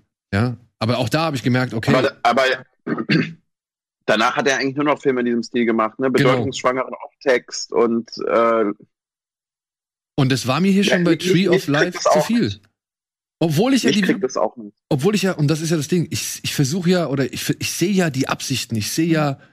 Die Klasse, ich sehe ja wirklich, ne, die Kameraarbeit, die Schnittarbeit, die Darsteller, die da mitmachen und was er halt auch aussagen möchte. Ich sehe das ja. Aber es lässt mich halt so, so, so gar nicht zurück oder Mhm. so. Also es ist, Mhm. ja, also mehr als Respekt kann man da echt nicht aufbringen. Und das ist dann aber am Ende noch, also ich weiß nicht, können wir Tree of Life spoilern? Hat den jeder gesehen hier? Ja. Ja? Ich weiß, wie, ich weiß, oder erstmal, wie seht ihr es? Also ich kann da das ganz kurz abhandeln, weil ich bin in den nicht reingekommen. Also das ist so, ich weiß es, das ist glaube ich so dieses, ich kann das sehen und vielleicht auch wertschätzen. So okay, ich weiß, was wie das gemeint ist, was das sein soll und dass man das auch ganz toll finden kann. Aber ich persönlich bin da nicht so richtig. Also weiß ich auch Unter, nicht. unter, unterschreibe ich. Also, wenn es keinen beruflichen Grund gäbe, würde ich jetzt nach den letzten Terrence Malick-Filmen mir freiwillig jetzt auch erstmal kein Kinoticket für einen Film kaufen. Mehr, weil, also, weil das jetzt immer genau in diese Richtung war und ich immer das Gefühl habe, ich sehe, sehe den verfilmten Kalender. Ja, also mir ging Ja, wisst was ich meine? eher den verfilmten Abreißkalender, ne? Mit einem Spruch nach dem anderen. Ähm, bei Tree of Life ging es mir tatsächlich ähnlich. Ich mag oder mochte aber zum Zeitpunkt des Guckens To the Wonder und Song to Song. Wobei ich mittlerweile aber so ein bisschen den Eindruck habe, dadurch, dass das so, so fragmentarisch und so darauf angelegt ist, dass man selber sich dazu Sachen denkt, habe ich manchmal das Gefühl, ich habe einfach Glück, dass ich in dem Moment so abgeschweift bin mit dem Kopf und mir dann so meine eigenen Gedanken gemacht habe darüber, dass mein, dass das, was der Film bei mir assoziiert hat, dass das einfach in dem Moment spannend war, weil ich halt Glück hatte, weil er vielleicht irgendwie ein Stichwort genannt hat. Und dann habe ich während des Films darüber nachgedacht und habe das dann mit dem Film verbunden. Und ich kann, und das meinte ich nämlich ganz am Anfang, als ich gesagt habe, vieles ist auch von der Tagesform abhängig, nämlich eben bei Malik. Vielleicht, wenn sein nächster Film läuft, dann sagt er wieder irgendwie, keine Ahnung, Stichwort Essen. Und dann denke ich im weiteren Verlauf die ganze Zeit über Essen nach, denke, boah, war ein geiler Film über Essen, so. Und das hat er bei Song to Song, glaube ich, mit dem Thema Erfolg geschafft und bei To the Wonder mit dem Thema Liebe. Und irgendwie, wie gesagt, es muss, war vielleicht nur ein, war, war vielleicht eine Einstellung, aber dann ist natürlich die Frage, hat der Film bei mir funktioniert, beziehungsweise ist der Film dann deswegen gut oder ist einfach das, was ich mir dazu denke, ist das gut? Erfüllt mich das gerade aus? Weil ich kann mir nicht vorstellen, dass der Film selber mich in dem Moment ausgefüllt hat. Das war wahrscheinlich eher mein Zutun dazu. Ja, oder Weil, halt, aber, aber weil nach deiner Definition würde ich halt auch bei Twilight, da denke ich halt über alles nach, weil der Film mich irgendwie äh, in Ruhe lässt. Ist natürlich, weil hatte ich einen tollen Kinoabend, wenn ich daran gedacht habe, was ich gestern mit meinen Freunden erlebt habe oder so. naja, aber, aber Antje denkt ja im Sinne des Films. Das stimmt, ja, genau. ja, ich habe das schon verstanden, ich habe das schon verstanden. Ich Ja, musste ich nur wieder meine, einen schlechten Witz machen. bei To the Wonder zum Beispiel, den fand ich ja noch viel furchtbarer als Tree of Life. Weil da, da hat's mich dann wirklich, da hat mich dann dieses, diese Kalenderweisheiten, die haben, was ist das für eine Liebe, die uns liebt? Das, das, das war mir dann zu viel. Wirklich. ja, war kann mir ich voll too verstehen. much. Und dann fand ich es halt noch krass zu lesen. Ich glaube, da gab's ja so eine geile Geschichte. Da spielt doch auch Javier Bardem, diesen Dass Pfarrer, der oder? komplett rausge. Dass der da komplett rausgeschnitten aber war das wurde. wirklich bei To the Wonder? War das nicht später? Ich meine, es war aber auch bei diesem Song to Song. Oder nee, Night of Cups. Ich glaube, bei dem war das. Weil es fließt ja alles bei ihm, alles ja, es- so. Es, es, sieht ja auch alles aus wie ein Film. Ja. Ja. Ähm, da muss ich sagen, da respektiere ich dann doch mehr den Ansatz von Tree of Life. Mhm. Ja, ich wirklich, ich allergrößten Respekt. Der wollte halt keine Ahnung, was ich 2001 für das Raumschiff Erde drehen so, ja, oder keine Ahnung. Also so so so wirkte das immer für mich. Ja, ich mag diese diese Handkamerafahrten Mhm. an der Straße entlang oder über die Wiesen entlang und so. Ich finde das cool und ich habe auch dieses abstrakte noch akzeptiert, wenn sie dann am Strand stehen und, und plötzlich klar wird, was das eigentlich so ist. Mhm. Aber ich muss mir dann halt auch die Frage stellen, okay, ich sehe dieses Ende am Strand, ich sehe dazwischen Brad Pitt, der mal irgendwie seine Kinder schlägt oder nicht gut behandelt, sagen wir so, oder streng ist zu seinen Kindern und ich sehe die Blätter im Sonnenlicht so, Mhm. ja. Und dazwischen Mhm. habe ich aber irgendwie alles verloren. Mhm. Ja. ja. Ey, Okay, ich sehe den, ich, ich sehe die Dinosaurier, ich sehe den Akt der Gnade, ja, ich sehe die Entstehung der Welt, so, alles klar, cool. Weiß ich, wir sind alle irgendwie nur Teil einer Biomasse. Mhm. Point taken. Aber ich verliere mich dann da drin. Ich, ich, ich drifte ab. Ja. Und die Frage ist, dieses Abdriften, was du jetzt zum Beispiel eben hattest bei To the Wonder, Mhm. mit ich denke im Sinn des Films über Liebe nach Genau, oder, oder ja. was diese Figuren empfinden oder sonst irgendwas. Ist diese Lehre, ist das gut oder ist das schlecht?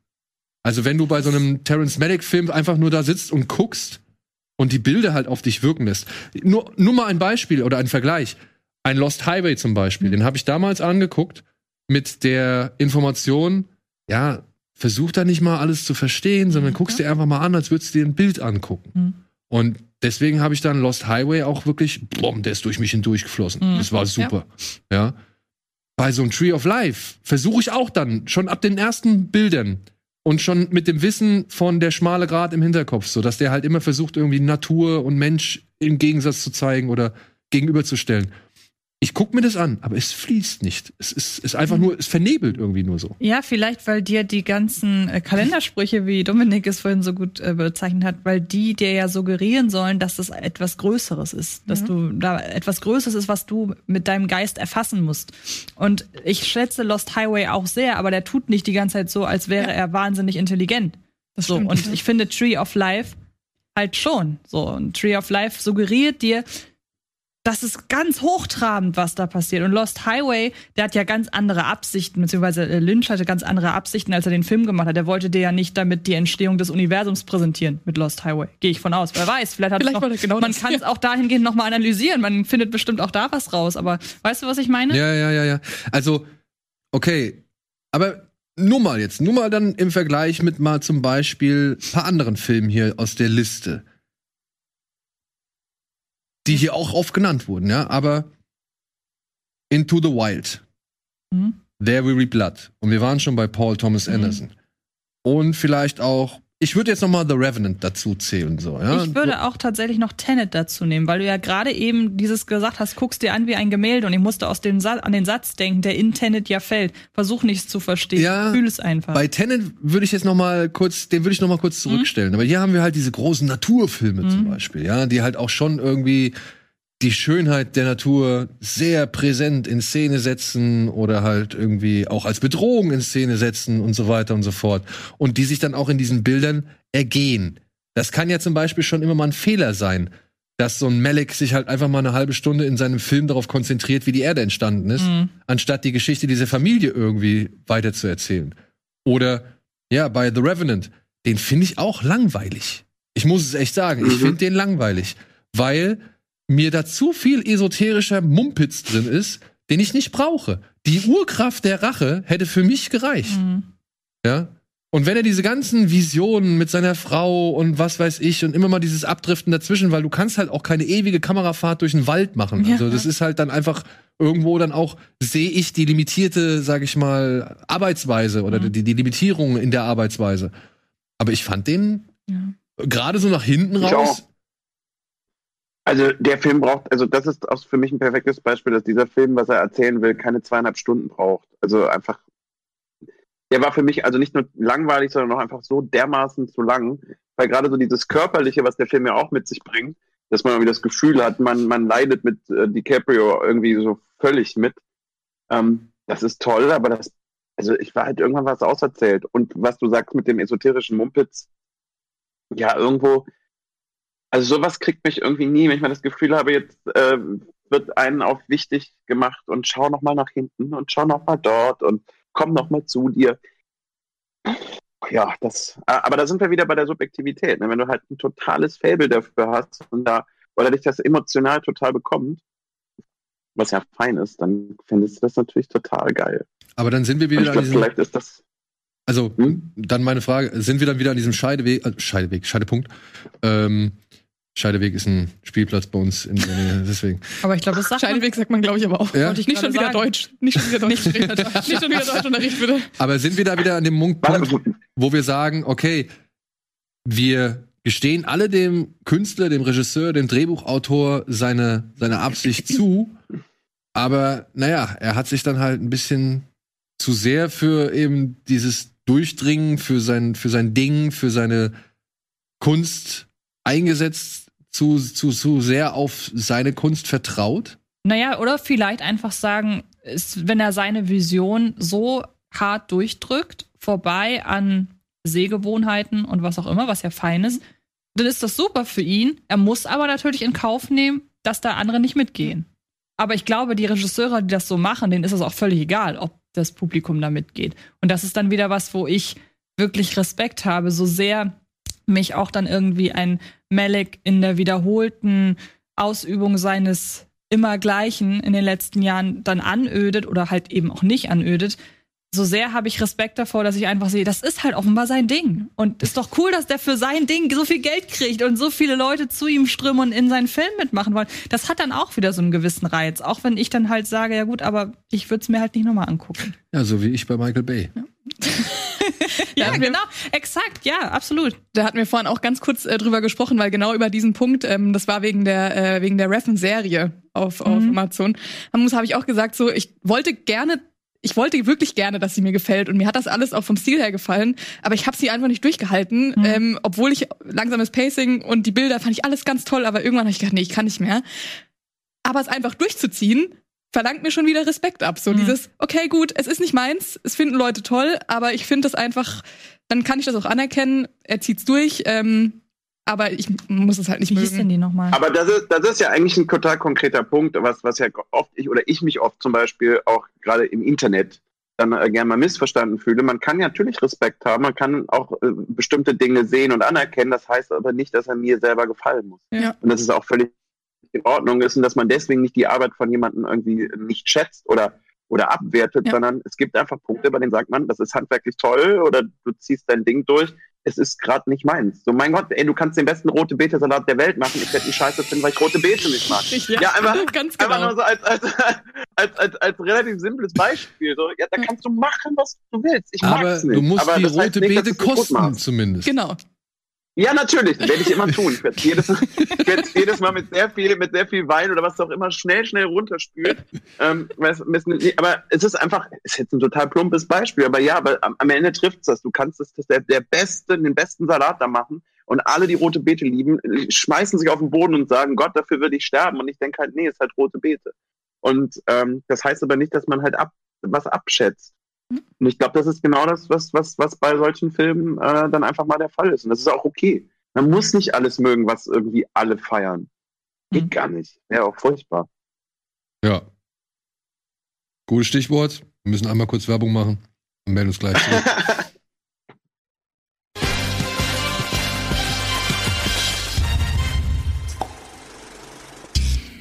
Hallo und herzlich willkommen zurück zu unserem langweiligen Spezial über langweilige, aber trotzdem gute Filme. Und ja, kurz nochmal zur Erklärung, was Filin eben nochmal erzählt hatte. Die Serie, die sie angesprochen hatte, das war Too Old to Die Young. Die habe ich jetzt Antje nochmal auf den Zettel Ja. gesetzt, denn Antje scheint interessiert. Ja. Aber wenn wir gerade bei Reffen sind, können wir mit ihm weitermachen. Wir haben von ihm ja auch Valhalla einen Rising, Film. ne? Richtig, genau. Das wundert mich, dass es ausgerechnet Valhalla Rising ist. Ich finde, ich habe sehr oft auch zu Drive gehört, dass der so langweilig ist. What? What? Okay, wow. Ja, echt. Also ich habe zwar gerade gesagt, dass man über Geschmäcker streiten kann, aber bei Drive ist das natürlich völlig ausgeschlossen. Den muss jeder toll finden. Das kann nicht sein. Hm. Krass. Aber man muss natürlich schon sagen, da kommt ein Nicholas äh, Winding Refn mit so Filmen wie Pusher daher, Hm. die damals halt wirklich alles, äh, sag ich mal, verblüfft haben, so, weil niemand glauben konnte, wie dicht dran das eigentlich ist, so, und das, ob der wirklich in der Unterwelt gefilmt hat und was da alles für Gerüchte irgendwie umherschwirren. Und dann hat der aber, dann macht er einen Film, der komplett sang- und klanglos untergeht und halt ihn auch in den Ruin treibt, weshalb er Pusher 2 machen muss und Pusher 3 und legt dann halt noch mal zu.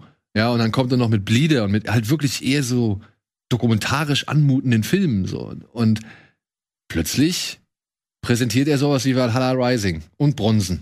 Und du denkst dir halt, was ist mit dem Mann geworden, der vorher so, so rau und so ungeschön und so rough war, ja? Wo ist das hin? Okay, bei Valhalla Rising siehst du es, ne? Also. Ich wollte gerade sagen, Bronson würde mir jetzt aber auch, also ich, auch ich finde, da bleibt er auch bei seinem Roughen und Also ja, äh, ja, okay, es gibt eine gewisse Härte Mhm. und, und, und keine Ahnung und, und auch unangen ja, unangenehme Bilder, sage ich auch. Aber es war schon deutlich kunstvoller und deutlich stilisierter und deutlich präziser auch noch, ne? wo halt vorher die Handkamera richtig exzessiv genutzt wurde oder auch deutlich zum Einga äh, Einsatz kam. Das waren ja jetzt hier bei Bronzen diese stillstehenden, langsam laufenden, kunstvoll ausgeschmückten Bilder, die und die aber auch dann bei bei Valhalla Rising aufgetreten sind. Nur dann halt in der Natur. Während Mess Mickelson irgendwelche ja, Bäuche umgräbt mit seinen Händen, so, ne? Oder beziehungsweise die Innereien von irgendwelchen Bäuchen.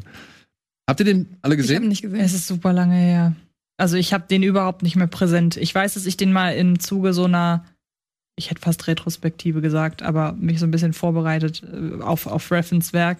Und irgendwie ist von dem nicht so viel hängen geblieben, tatsächlich. Ganz anders als Bronson zum Beispiel. Ich habe die damals beide am selben Tag geguckt. Und ähm, Oh, das ist natürlich ein, auch ein krasser Bruch, Mhm. weil Bronson hat halt diesen Vorteil, du hast einen Tom Hardy, mh, der sehr ja, ausladend ist, der sehr energiegeladen ist, der halt diese ganze Szenerie auch jedes Mal wieder für sich einnimmt. Ne? Also mit seinem hat, Wahnsinn und Ja, alles, der hat ja einfach eine Präsenz hoch 10 in Mhm. diesem Film. Da ist halt der Einäugige aus Valhalla Rising, um den es geht, der halt einfach durch, wie soll man sagen, der halt so eine Odyssee durchs Wikingerreich irgendwie macht und aufbricht in ein neues Land. Ähm, das ist halt natürlich dann eine schwierige Figur. Der sagt im ganzen Film kein Wort. Und wollte ich gerade sagen, es ist ja auch nicht so dramaturgisch. Also Bronson hat ja doch eine ganz klassische Handlung einfach mit äh, Einleitung, Höhepunkt und dann fadet der so aus. Aber das habe ich da nicht so wahrgenommen. Das ist ja schon eher, das geht schon eher dann wirklich in Richtung, ähm, über wen haben wir eben gesprochen? Äh, The Revenant. Ich, Ja, Würde ja. ich sagen, ja. archaische Urgewalt. Mhm. Aber ich kann ihn empfehlen. Ich fand den geil. Ich, ich, bin da, ich bin da der Sucker, muss ich sagen. Das ist aber dann auch wie bei 2001 oder eben wie bei Devil Be Blood.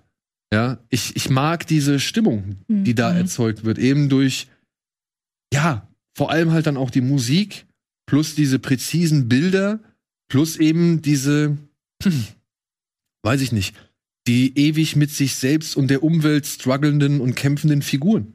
Ja, ich finde halt einfach, ich, also für mich ist es absolut unverständlich, wie man Devil Be Blood langweilig finden kann. Hm. Ja. es, es tut mir, ich, ich finde so. Das geht mir aber mit zwei anderen auf der Liste genauso. Ich denke so, was ist los mit euch? Was ist daran langweilig?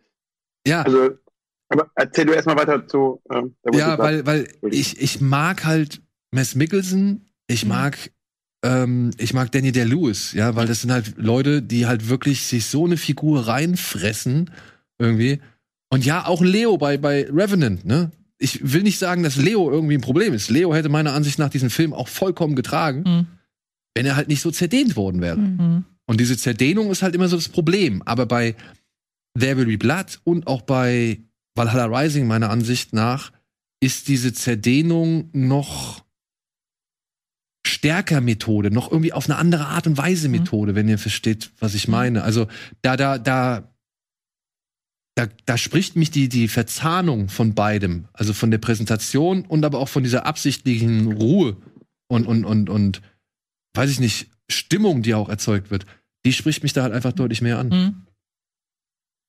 Aber jetzt, Aber zum, zum, nee, aber zum Thema, äh, dass man, also ähm, du warst jetzt beim, ähm, bei irgendwie mit, mit der Natur, ich auf der Liste Her sehe oder Manchester by the Sea, wo ich denke so, hä, was ist da, also gerade Her, wo ich denke, was, ist an Her langweilig, den kann ich hundertmal sehen und finde ihn toll, weil er einfach so ein wahnsinniges, wa- also ich finde den so wahnsinnig schön, auf eine so abstrakte Art einen Film über Liebe zu machen, die eigentlich für niemanden nachvollziehbar ist, weil, äh, also das, die völlige Irrationalität von Liebe in einen Film zu packen, der so wunderschön ist und so gefühlvoll ist, äh, bin, ich immer wieder fasziniert, weil es, es gibt natürlich keinen Sinn, dass er mit seiner quasi Alexa irgendwie äh, eine Love Story anfängt, aber einfach dieses, dieses, diese, diese Liebeserklärung an die Irrationalität von Liebe, an ein Gefühl, was einfach da ist und in dir wächst. Boah, ich, ich liebe diesen Film und kann, kann Spike Jones bitte jetzt endlich mal wieder einen Film machen? Das ist acht Jahre her. Er hat nichts mehr danach gemacht. Ich hatte es aber bei den beiden Aber ja, Filmen ich- tatsächlich auch auf der Liste. Als ich die gelesen habe, also gerade bei Hör, dachte ich so, hä, okay, der hat für mich so gar nicht dieses Langweilige. Und bei Manchester by the Sea dachte ich mir das auch, das weiß ich nicht. Oh nein. Findest du den ganz langweilig? Also bei Her bin ich hier bei den What? Leuten auf der Liste. Ich Ich finde Hör sowas von gar nicht Das langweilig. ist, das ist witzig. Ich bin nämlich dabei Hör in einem komplett anderen Team. Ich fand den nicht langweilig, aber mich hat er bis heute leider nicht erreicht. ja, das, Das ist, das ist auch so ein Film. Ich, ich fand den, das ist echt so ein Film, wo ich mir das leider auch selber nicht erklären kann, warum da partout der Funke nicht überspringt. Bei das Her? lag bei Hör, ja. Aber das Weil ihr liegt nicht keine daran. Liebe in euch habt. ja, wahrscheinlich wird es das sein. Da gehe ich auch stark von aus. Aber, ähm, aber ich fand den nicht langweilig. Das ist also überhaupt nicht der Kritikpunkt. Ich finde den auch überhaupt nicht schlecht. Ich weiß nur einfach nicht, warum er mich emotional nicht Mhm. kriegt. Das passt eigentlich auch gar nicht, weil eigentlich von der Konstellation, von den Darstellern, von den Bildern, das müsste mich total ansprechen, tut's aber tatsächlich leider nicht. Und Manchester by the Sea verstehe ich auch nicht, wie man den. Also Manchester by the Sea ist einer dieser Filme, die ich jetzt sowieso nicht mehr objektiv beurteilen kann, weil er mich als Elternteil einfach Hm. viel zu sehr Hm, erreicht ja. und anspricht. Also weil das einfach Sachen sind, die ich nicht mehr so ablegen kann. Mhm. Ja, das ist, ich sehe, ich natürlich, wenn man keine Kinder hat oder wenn wenn einem das irgendwie vollkommen egal ist, wenn man Abneigung gegen Casey Affleck hat oder sonst irgendwas oder wenn einem der Film auch schlichtweg zu trist ist, das muss man ja mal Mhm, ja, sagen. Ja, ja, stimmt. Ja. Der ist halt einfach sehr trist. Der offenbart seine kleinen Humorspitzen nicht unbedingt auf, auf, auf Nee. sofort oder so. Ja, also äh, da kann ich schon verstehen, dass man diesen, von diesem Film nicht unbedingt überzeugt ist. So, aber der hat mich auch mitgenommen, mitgerissen und Mhm. gefesselt. So, das allein, weil ich die auch jeweils ja die Leistung von von Casey Affleck und von Frau jetzt haben Michelle nicht ist es nicht. Mulligan, das ist Michelle Williams, Ja. oder? Ja, Ja. es ist Michelle Williams. Es ist ja, Michelle Williams, ja, genau. Die, die beiden Damen verwechsel ich gerne mal. Ähm, das hat mich einfach gefesselt. Das Ich fand ich, das fand ich Mhm. super spannend, wie die das gespielt haben, weil ich halt auch die ganze Zeit wissen wollte, was ist da los? Also Ja. warum, worum geht's voll. da in diesem Film? Deswegen kam da ja gar keine Langeweile auf irgend. Also Ja. für mich, weiß ich nicht, kann ich nicht. Bei Her, Ja, voll. Und bei Her muss ich, würde ich nur einmal kurz ergänzen. Da habe ich so zwei Probleme, die mir das ein bisschen erschwert haben und weswegen ich diesen Film auch schon ein bisschen langweilig finde, weil es ist zum einen dieses von von Joaquin Phoenix, also diese ganze, wie er Ja. mit halt mit ihr mit der KI redet, ja. Ja, gut. fand ich, das ist nicht so, das ist so, das ist so einlullend. Ja, Ja. Und was mich aber auch wirklich irritiert hat, ist so ein bisschen, und das fand ich schade, weil, weil äh, John sie das auch in diesem Film dann öfter mal, also fast eigentlich wiederholt ständig, ist so ein bisschen das Frauenbild in Her. Weil jede Frau in, in dem Leben des Protagonisten wird eigentlich nicht so gut dargestellt. Die sind alle irgendwie, ich will nicht sagen scheiße, aber sie kommen alle schlechter weg. Aber ich habe das tatsächlich immer auch als Methode durchaus empfunden, weil deshalb verliebt er sich ja in eine KI.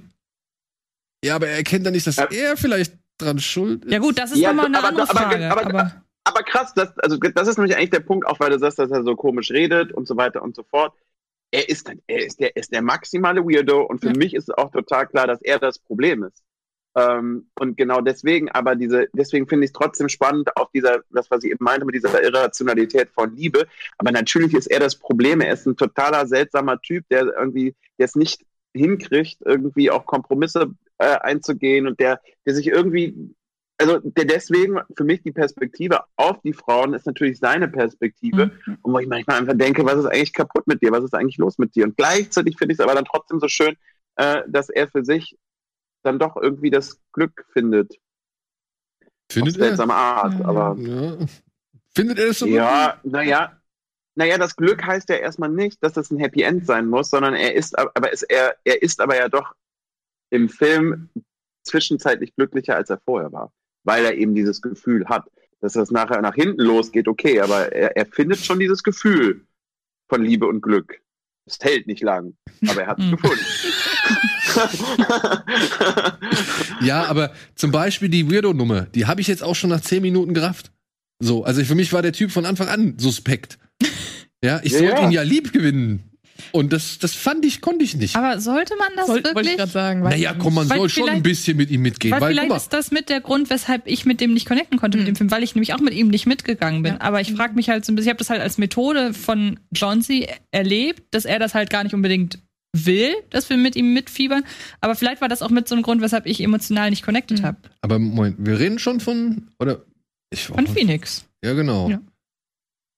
Eternal Und wir reden Sunshine über Her. Spotless Mind ist auch von ihm, oder? Oder war das? nee, das ist von Michel Gondry. Das war Gondry. Stimmt, Ah, ja. verdammt. Ja, die beiden Jungs sind halt einfach äh, sehr gute Filmemacher, was soll man sagen? Und die machen Und ich so habe heute Filme. gelernt, dass es John Z heißt. John Z? ich mir jetzt auch. Okay. Okay. Ja, Ihr habt ja gesagt, also ihr, ihr habt also ich habe immer Spike Jones äh, gedacht oder Jones, wie auch immer. Aber deswegen gut zu wissen. aber wo wir doch, wo wir doch jetzt schon bei Androiden und KIs und äh, ja, Liebesbeziehungen zwischen Mensch und Maschine sind, können wir doch direkt mit zwei sehr populären Vertretern auf dieser, ja, ist zwar gut, aber auch scheiße langweilig Liste äh, weitermachen. Aber Daniel, da, Daniel dafür kriegst du erstmal einen Überleitungsteil frei.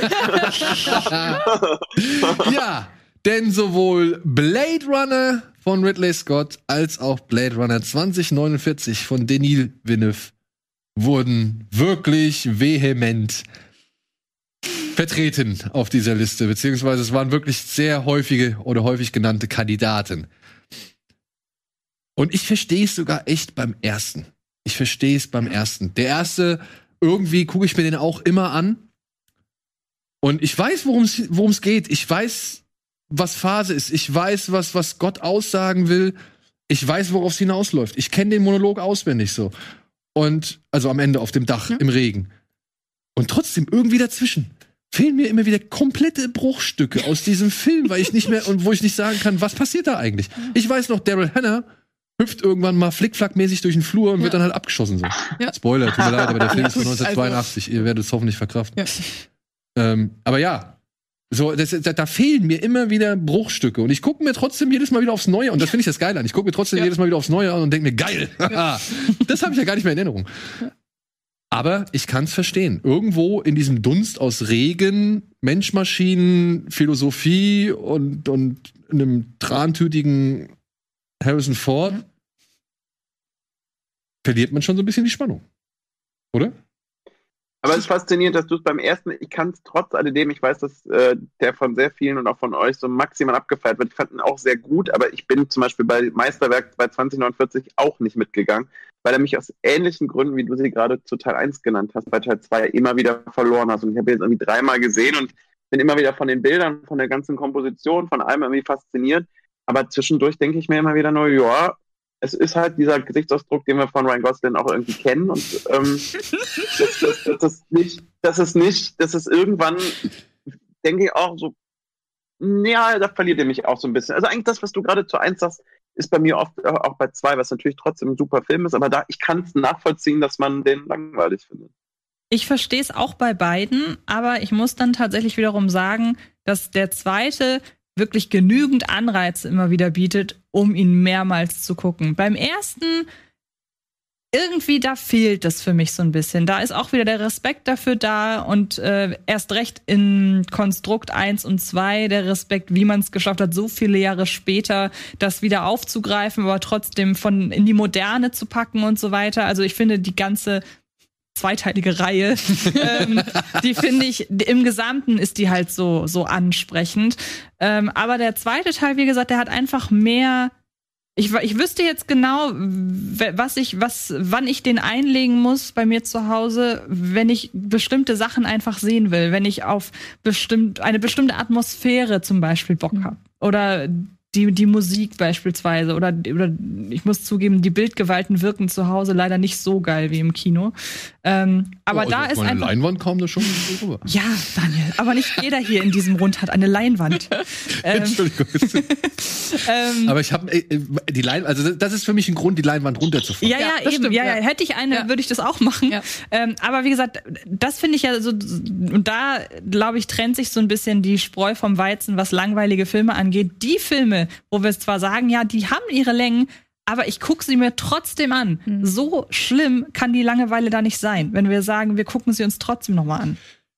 Also, das ist halt auch so das Thema. Ich weiß nicht, wie es bei euch ist. Ich bin früher immer schon mit einer bestimmten Erwartungshaltung an Filme rangegangen, von denen ich wusste, oh, die gehen jetzt drei Stunden.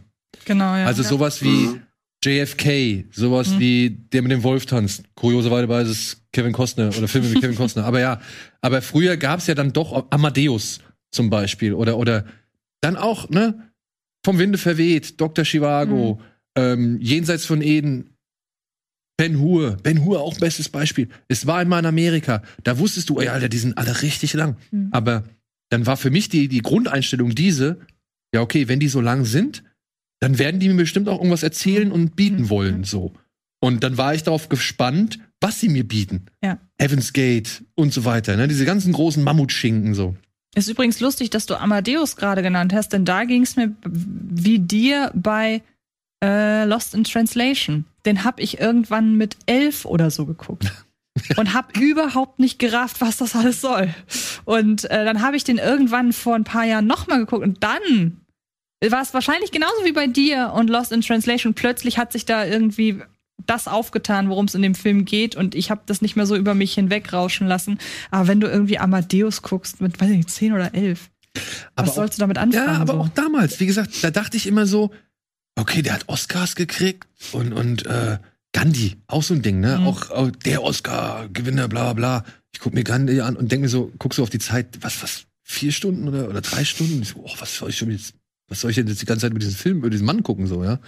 Aber dann guckst es und als kleiner Junge habe ich das wirklich einfach fasziniert aufgesogen, so. Mhm. Ich fand das wahrscheinlich auch nicht alles immer cool oder Covades zum Beispiel, auch so ein Film da habe ich immer mitbekommen, ja, der, der ist alles, der, der, der ist so anerkannt und der wird immer als, als großer Klassiker gefeiert. Den habe ich mir angeguckt, woran ich mich erinnern kann, ist Peter Ustinov, der irgendwie da auf seiner Harfe trällert und, und that's it. Ich weiß kaum noch was, außer dass am Ende Rom brennt. Aber ja, trotzdem war da immer so ein gewisser faszinierend, faszinierter Respekt. Mhm. So, dass man irgendwie alles akzeptiert hat, was die Leute einem da präsentiert haben und gar nicht hinterfragt haben, ob das jetzt erzählerisch notwendig ist, ja, oder ein, ein Umweg oder eine Exposition, die man braucht oder sonst irgendwas.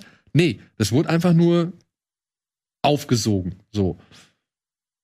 Bei Blade Runner 2049 hatte ich das auch.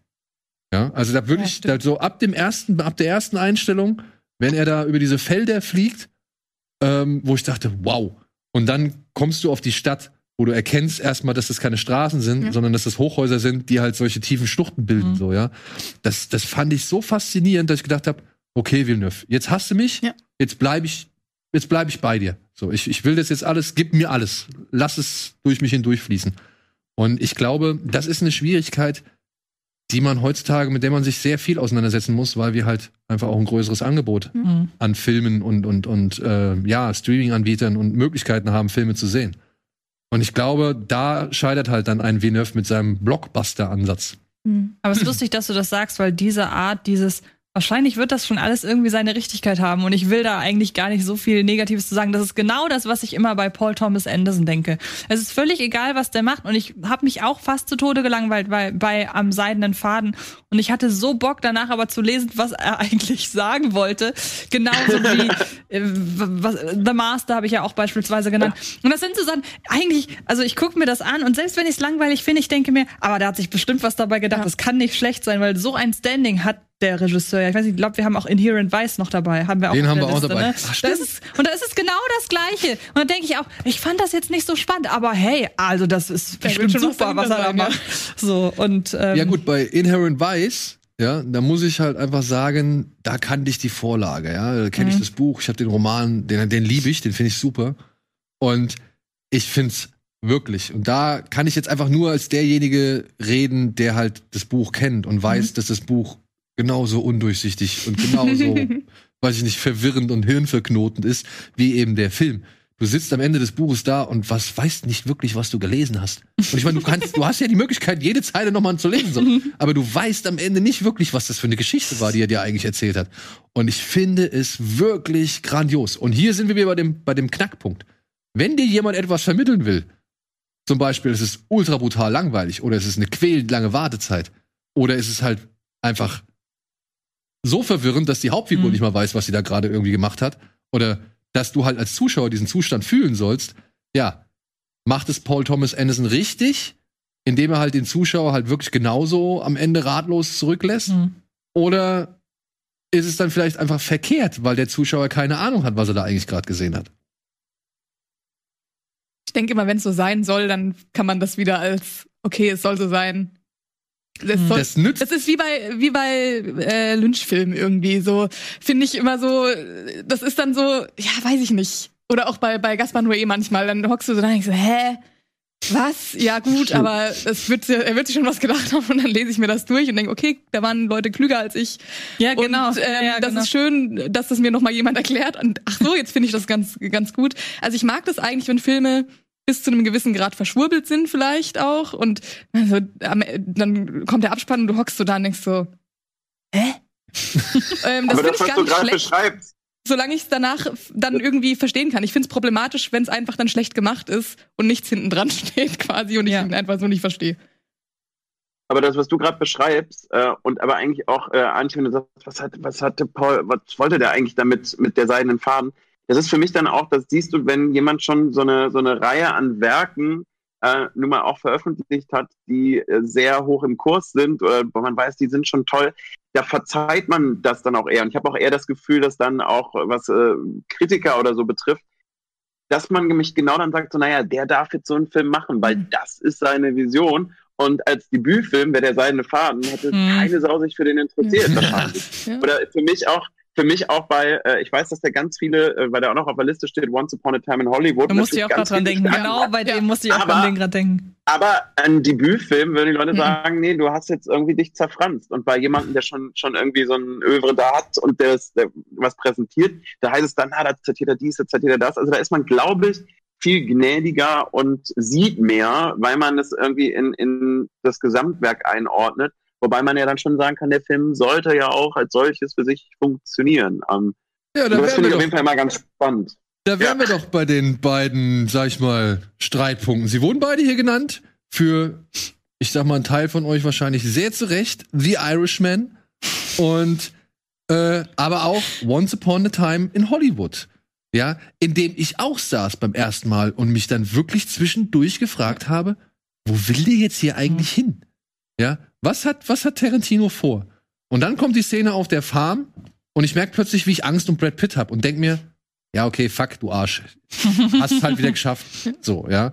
Aber ich kann bei beiden Filmen, kann ich durchaus nachvollziehen, dass Leute sich davon eher angeödet fühlen. Und dann aber auch halt eben sehe ich, warum viele Leute den, diese Filme dann doch positiv bewerten, eben weil sie das, was Dominik macht, eben, äh, eben gesagt hat, machen, weil sie halt eben den Respekt, die Erfahrung, das bisherige Schaffen dieses Mannes mit einbeziehen. Hm.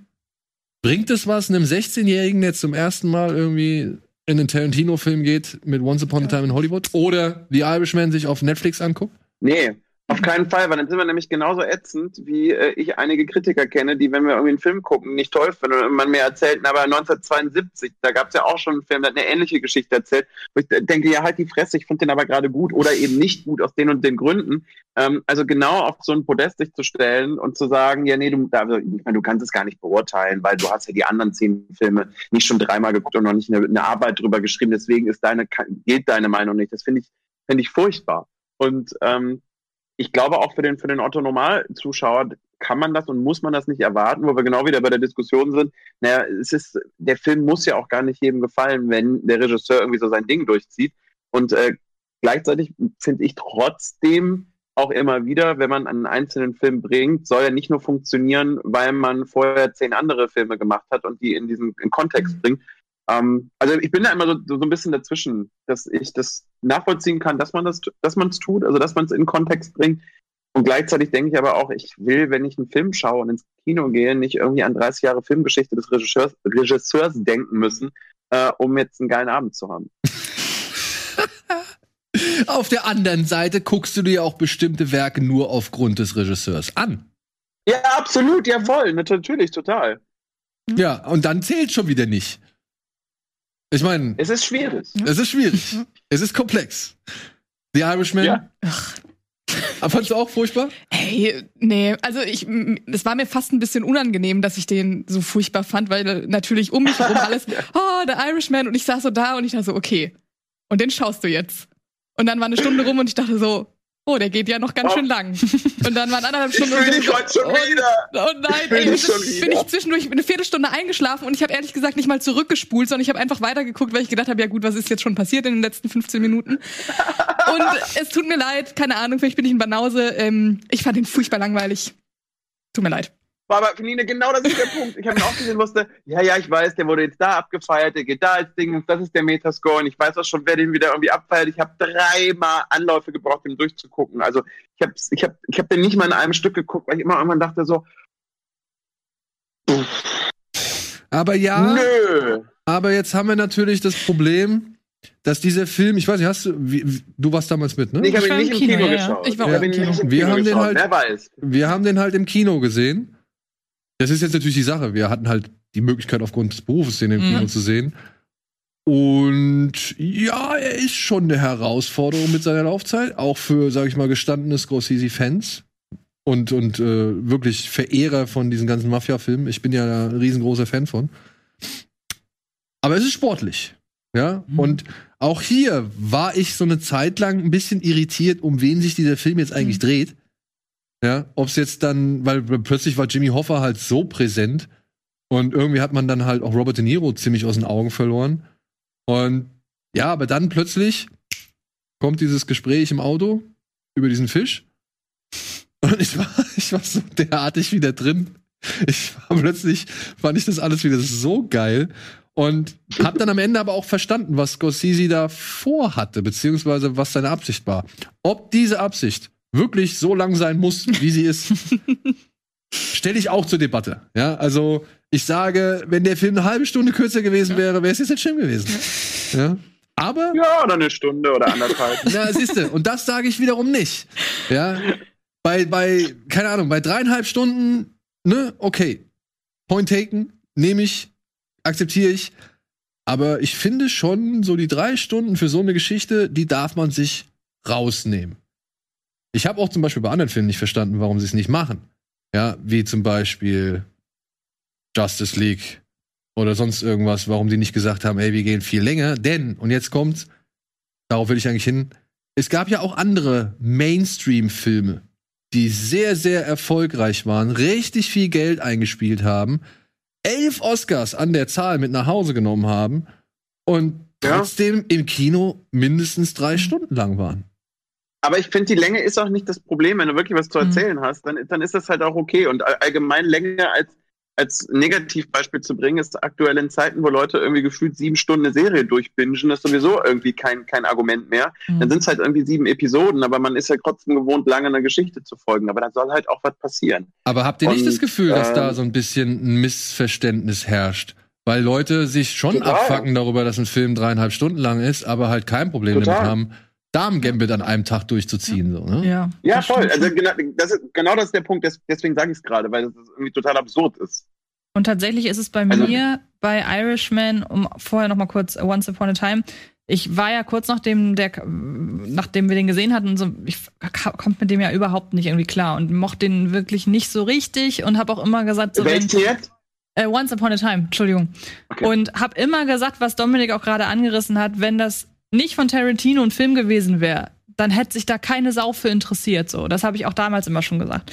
Und ähm, dann habe ich den aber noch zweimal geguckt und lustigerweise bei Once Upon a Time war das so ein bisschen so wie bei einem Song, den man bei so einem sperrigen Song, Mhm. den man drei, viermal hören muss und dann klickt der endlich. Und so war es zum Beispiel bei Once Upon a Time in Hollywood. Woran auch immer das gelegen haben mag. Vielleicht war es dann am Ende die Atmosphäre, vielleicht habe ich schon von vornherein, kannte ich ja jetzt die Figuren und alles. Und mit dem muss ich wirklich sagen, nach dem ersten Mal gucken, hat er sich mir nicht so ganz geöffnet. Und mittlerweile verstehe ich die Faszination total. Bei Irishman ist so ein bisschen das Problem, ich habe das ganz am Anfang gesagt, als wir so überlegt haben, was ist denn für uns Langeweile, da bin ich ja auch auf das Thema persönliche Präferenz und Themen und so weiter eingegangen. Und es gibt kaum ein Thema, das mich weniger interessiert als Mafia. Ähm, es gibt, wenn man, Moment, lass mich kurz ausreden. Es gibt Regisseure und auch Geschichten, die sind so gut inszeniert, das kann meinetwegen auch im Mafia-Milieu spielen. Und um bei Scorsese zu bleiben, Die Pate zum Beispiel. Großartiger Film. Das ist mir völlig egal, dass er auch das Thema Mafia als Thema hat. Aber wie gesagt, das ist dann einfach direkt in dem Moment, sobald dieses Milieu anfängt, muss der Film halt wirklich schon richtig viel bieten, dass mich das trotzdem abholt. Und bei The Irishman, ich habe auch verstanden, dass es eine Dekonstruktion des Mafia, des Mafia-Business ist und so. Aber ich muss ganz ehrlich sagen, ich habe überhaupt keine Lust, mich da dreieinhalb Stunden mit zu befassen. Und das sind, dann kommen dann mehrere Dinge zusammen. Thema, Länge, die Schauspieler, wo ich leider auch nicht so das größte Fangirl bin. Ähm, da kommt so alles zusammen. Und auch dann noch die ganze Geschichte mit Netflix, Scorsese und so weiter. Und ähm, manchmal kommt eben ja. alles zusammen. Und das ist bei Irishman so ein perfektes ja. Beispiel meiner Ansicht nach für einen langweiligen Film. Es gibt aber auch genug Leute, die sich da wie du das rausziehen, was sie eben geil finden. Gibt's für mich leider nicht. Und was ist mit Drachen, Zwergen? Achso, ich dachte Drachen, Drachenzähmen. Ich dachte auch.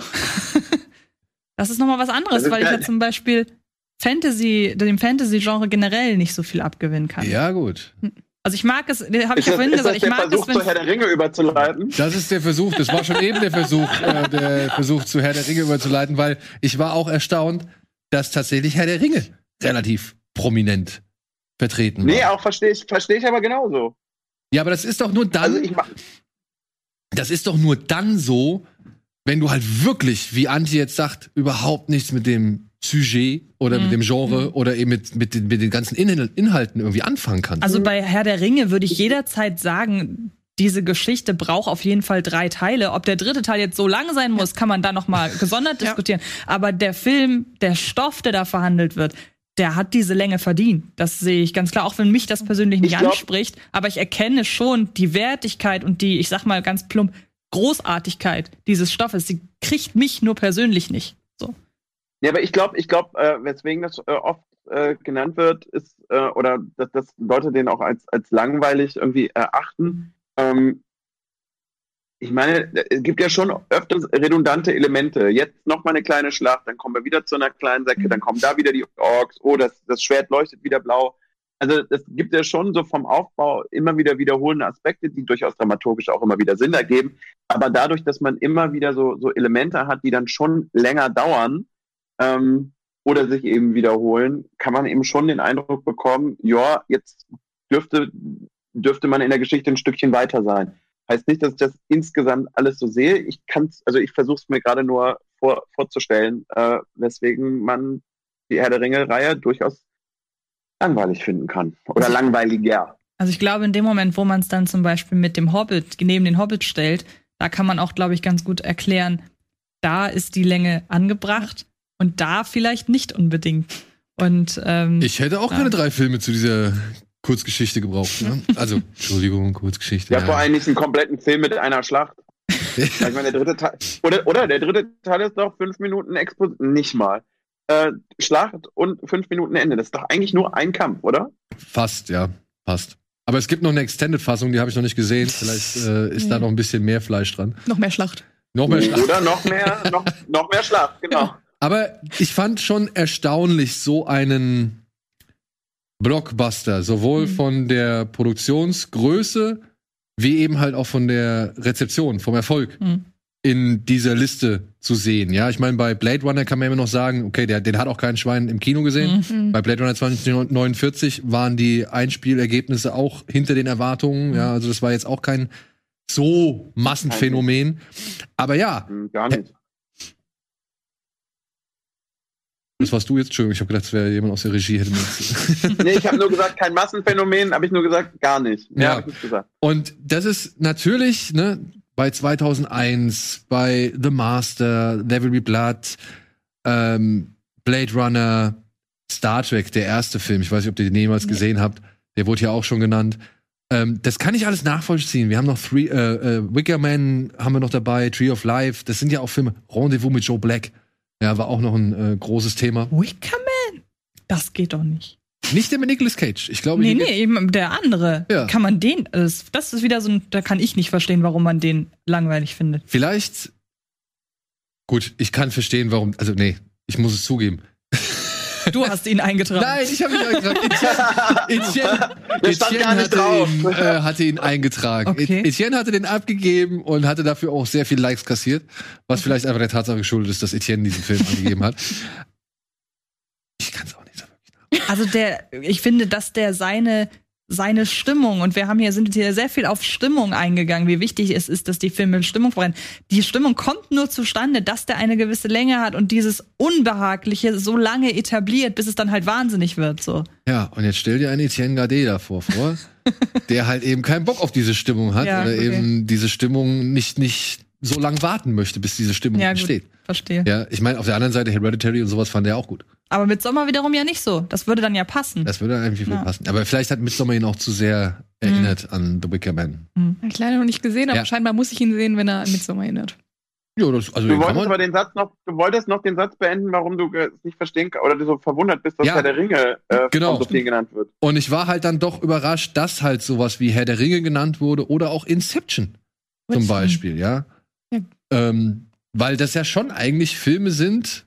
Und ich glaube, das ist jetzt das Ding. Das kommt dann, naja, also Inception ist schon Popcorn-Unterhaltung. Ja, auf Ich wollte grad- aber den, da- also bei Herr der Ringe kann ich es auch eher verstehen, so, okay, wenn ich halt Fantasy doof finde, dann, schau, dann ist es halt ultra langweilig. Aber jetzt bei Incep Inception ist jetzt ja kein, dass ich jetzt sage, ich finde Hexen doof, deswegen schaue ich keine Hexenfilme. Mhm. So.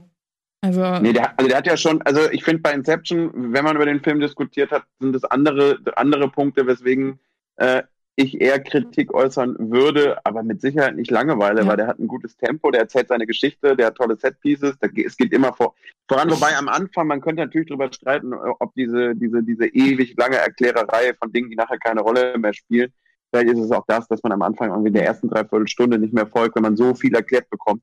Äh, vielleicht ist es auch das, was für Leute dann den Film langweilig macht, weil der Einstieg dann eben doch sehr erklärbär Plus unterwegs vielleicht ist. die ein oder andere unnahbare Figur. Hm. hm, vielleicht, ja. Mhm. Ja.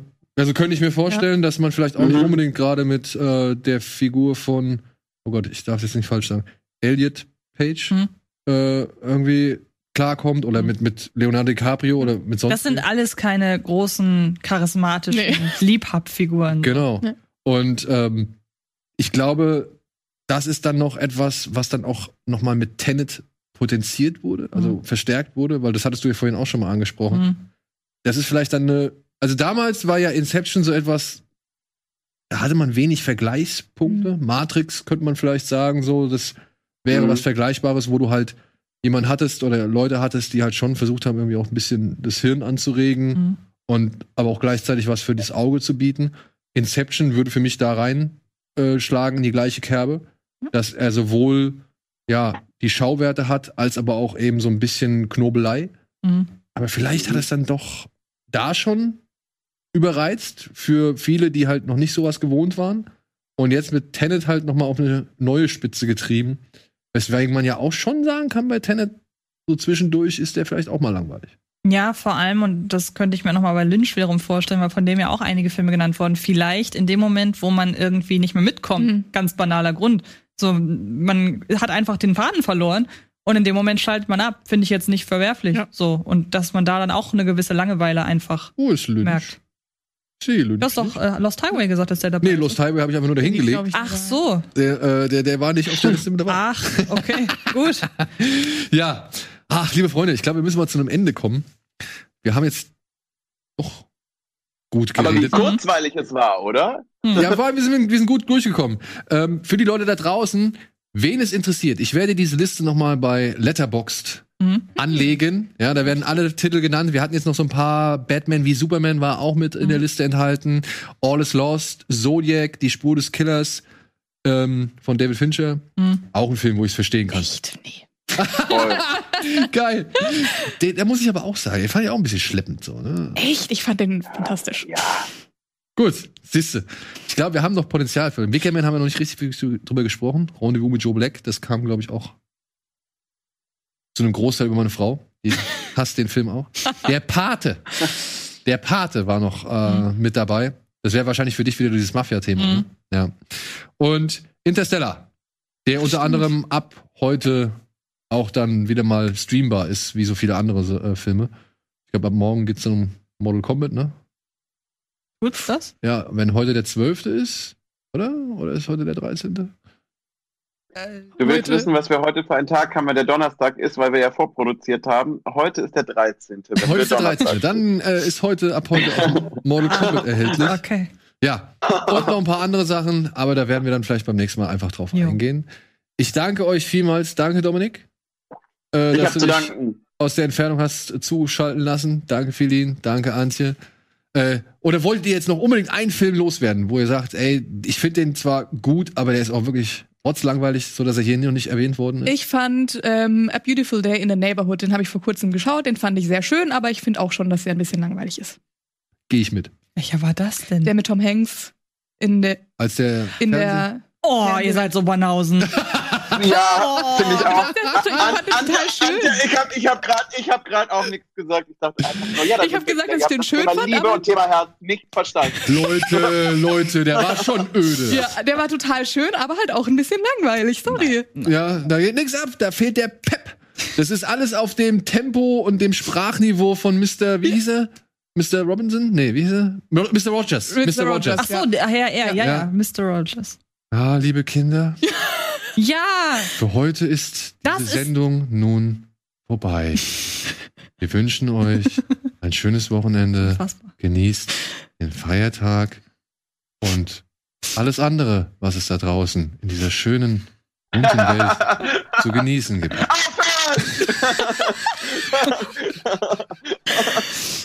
Macht's gut. Schönes Wochenende. Bis zum nächsten Mal. Tschüss.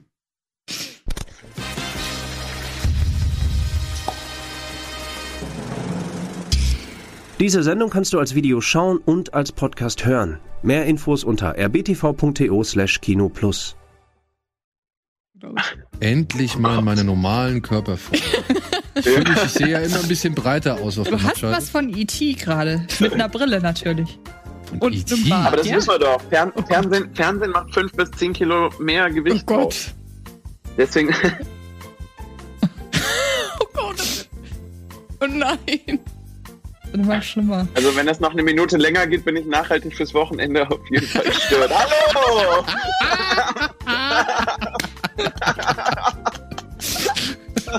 Schön. Richtig schön. Mach das weg! Das ist nur witzig, wenn es andere sind. Ja, genau. Was Das ist gar nicht so anders. Nee, das sieht aus als. Oh, Das Antje, ist, gar nicht, das ist gar nicht so Ey, anders. würde ich das in einem Horrorfilm sehen? Oh Gott. Meinst Jesus. du, es Das gibt wäre. Das ist doch die gleiche Gesichtshälfte, oder nicht? Ich sehe mich. Ich weiß es auch nicht. Ist das Links und rechts. Zack. Diese Folge Kino Plus wurde dir präsentiert von FIO und dem FIO Premium Abo.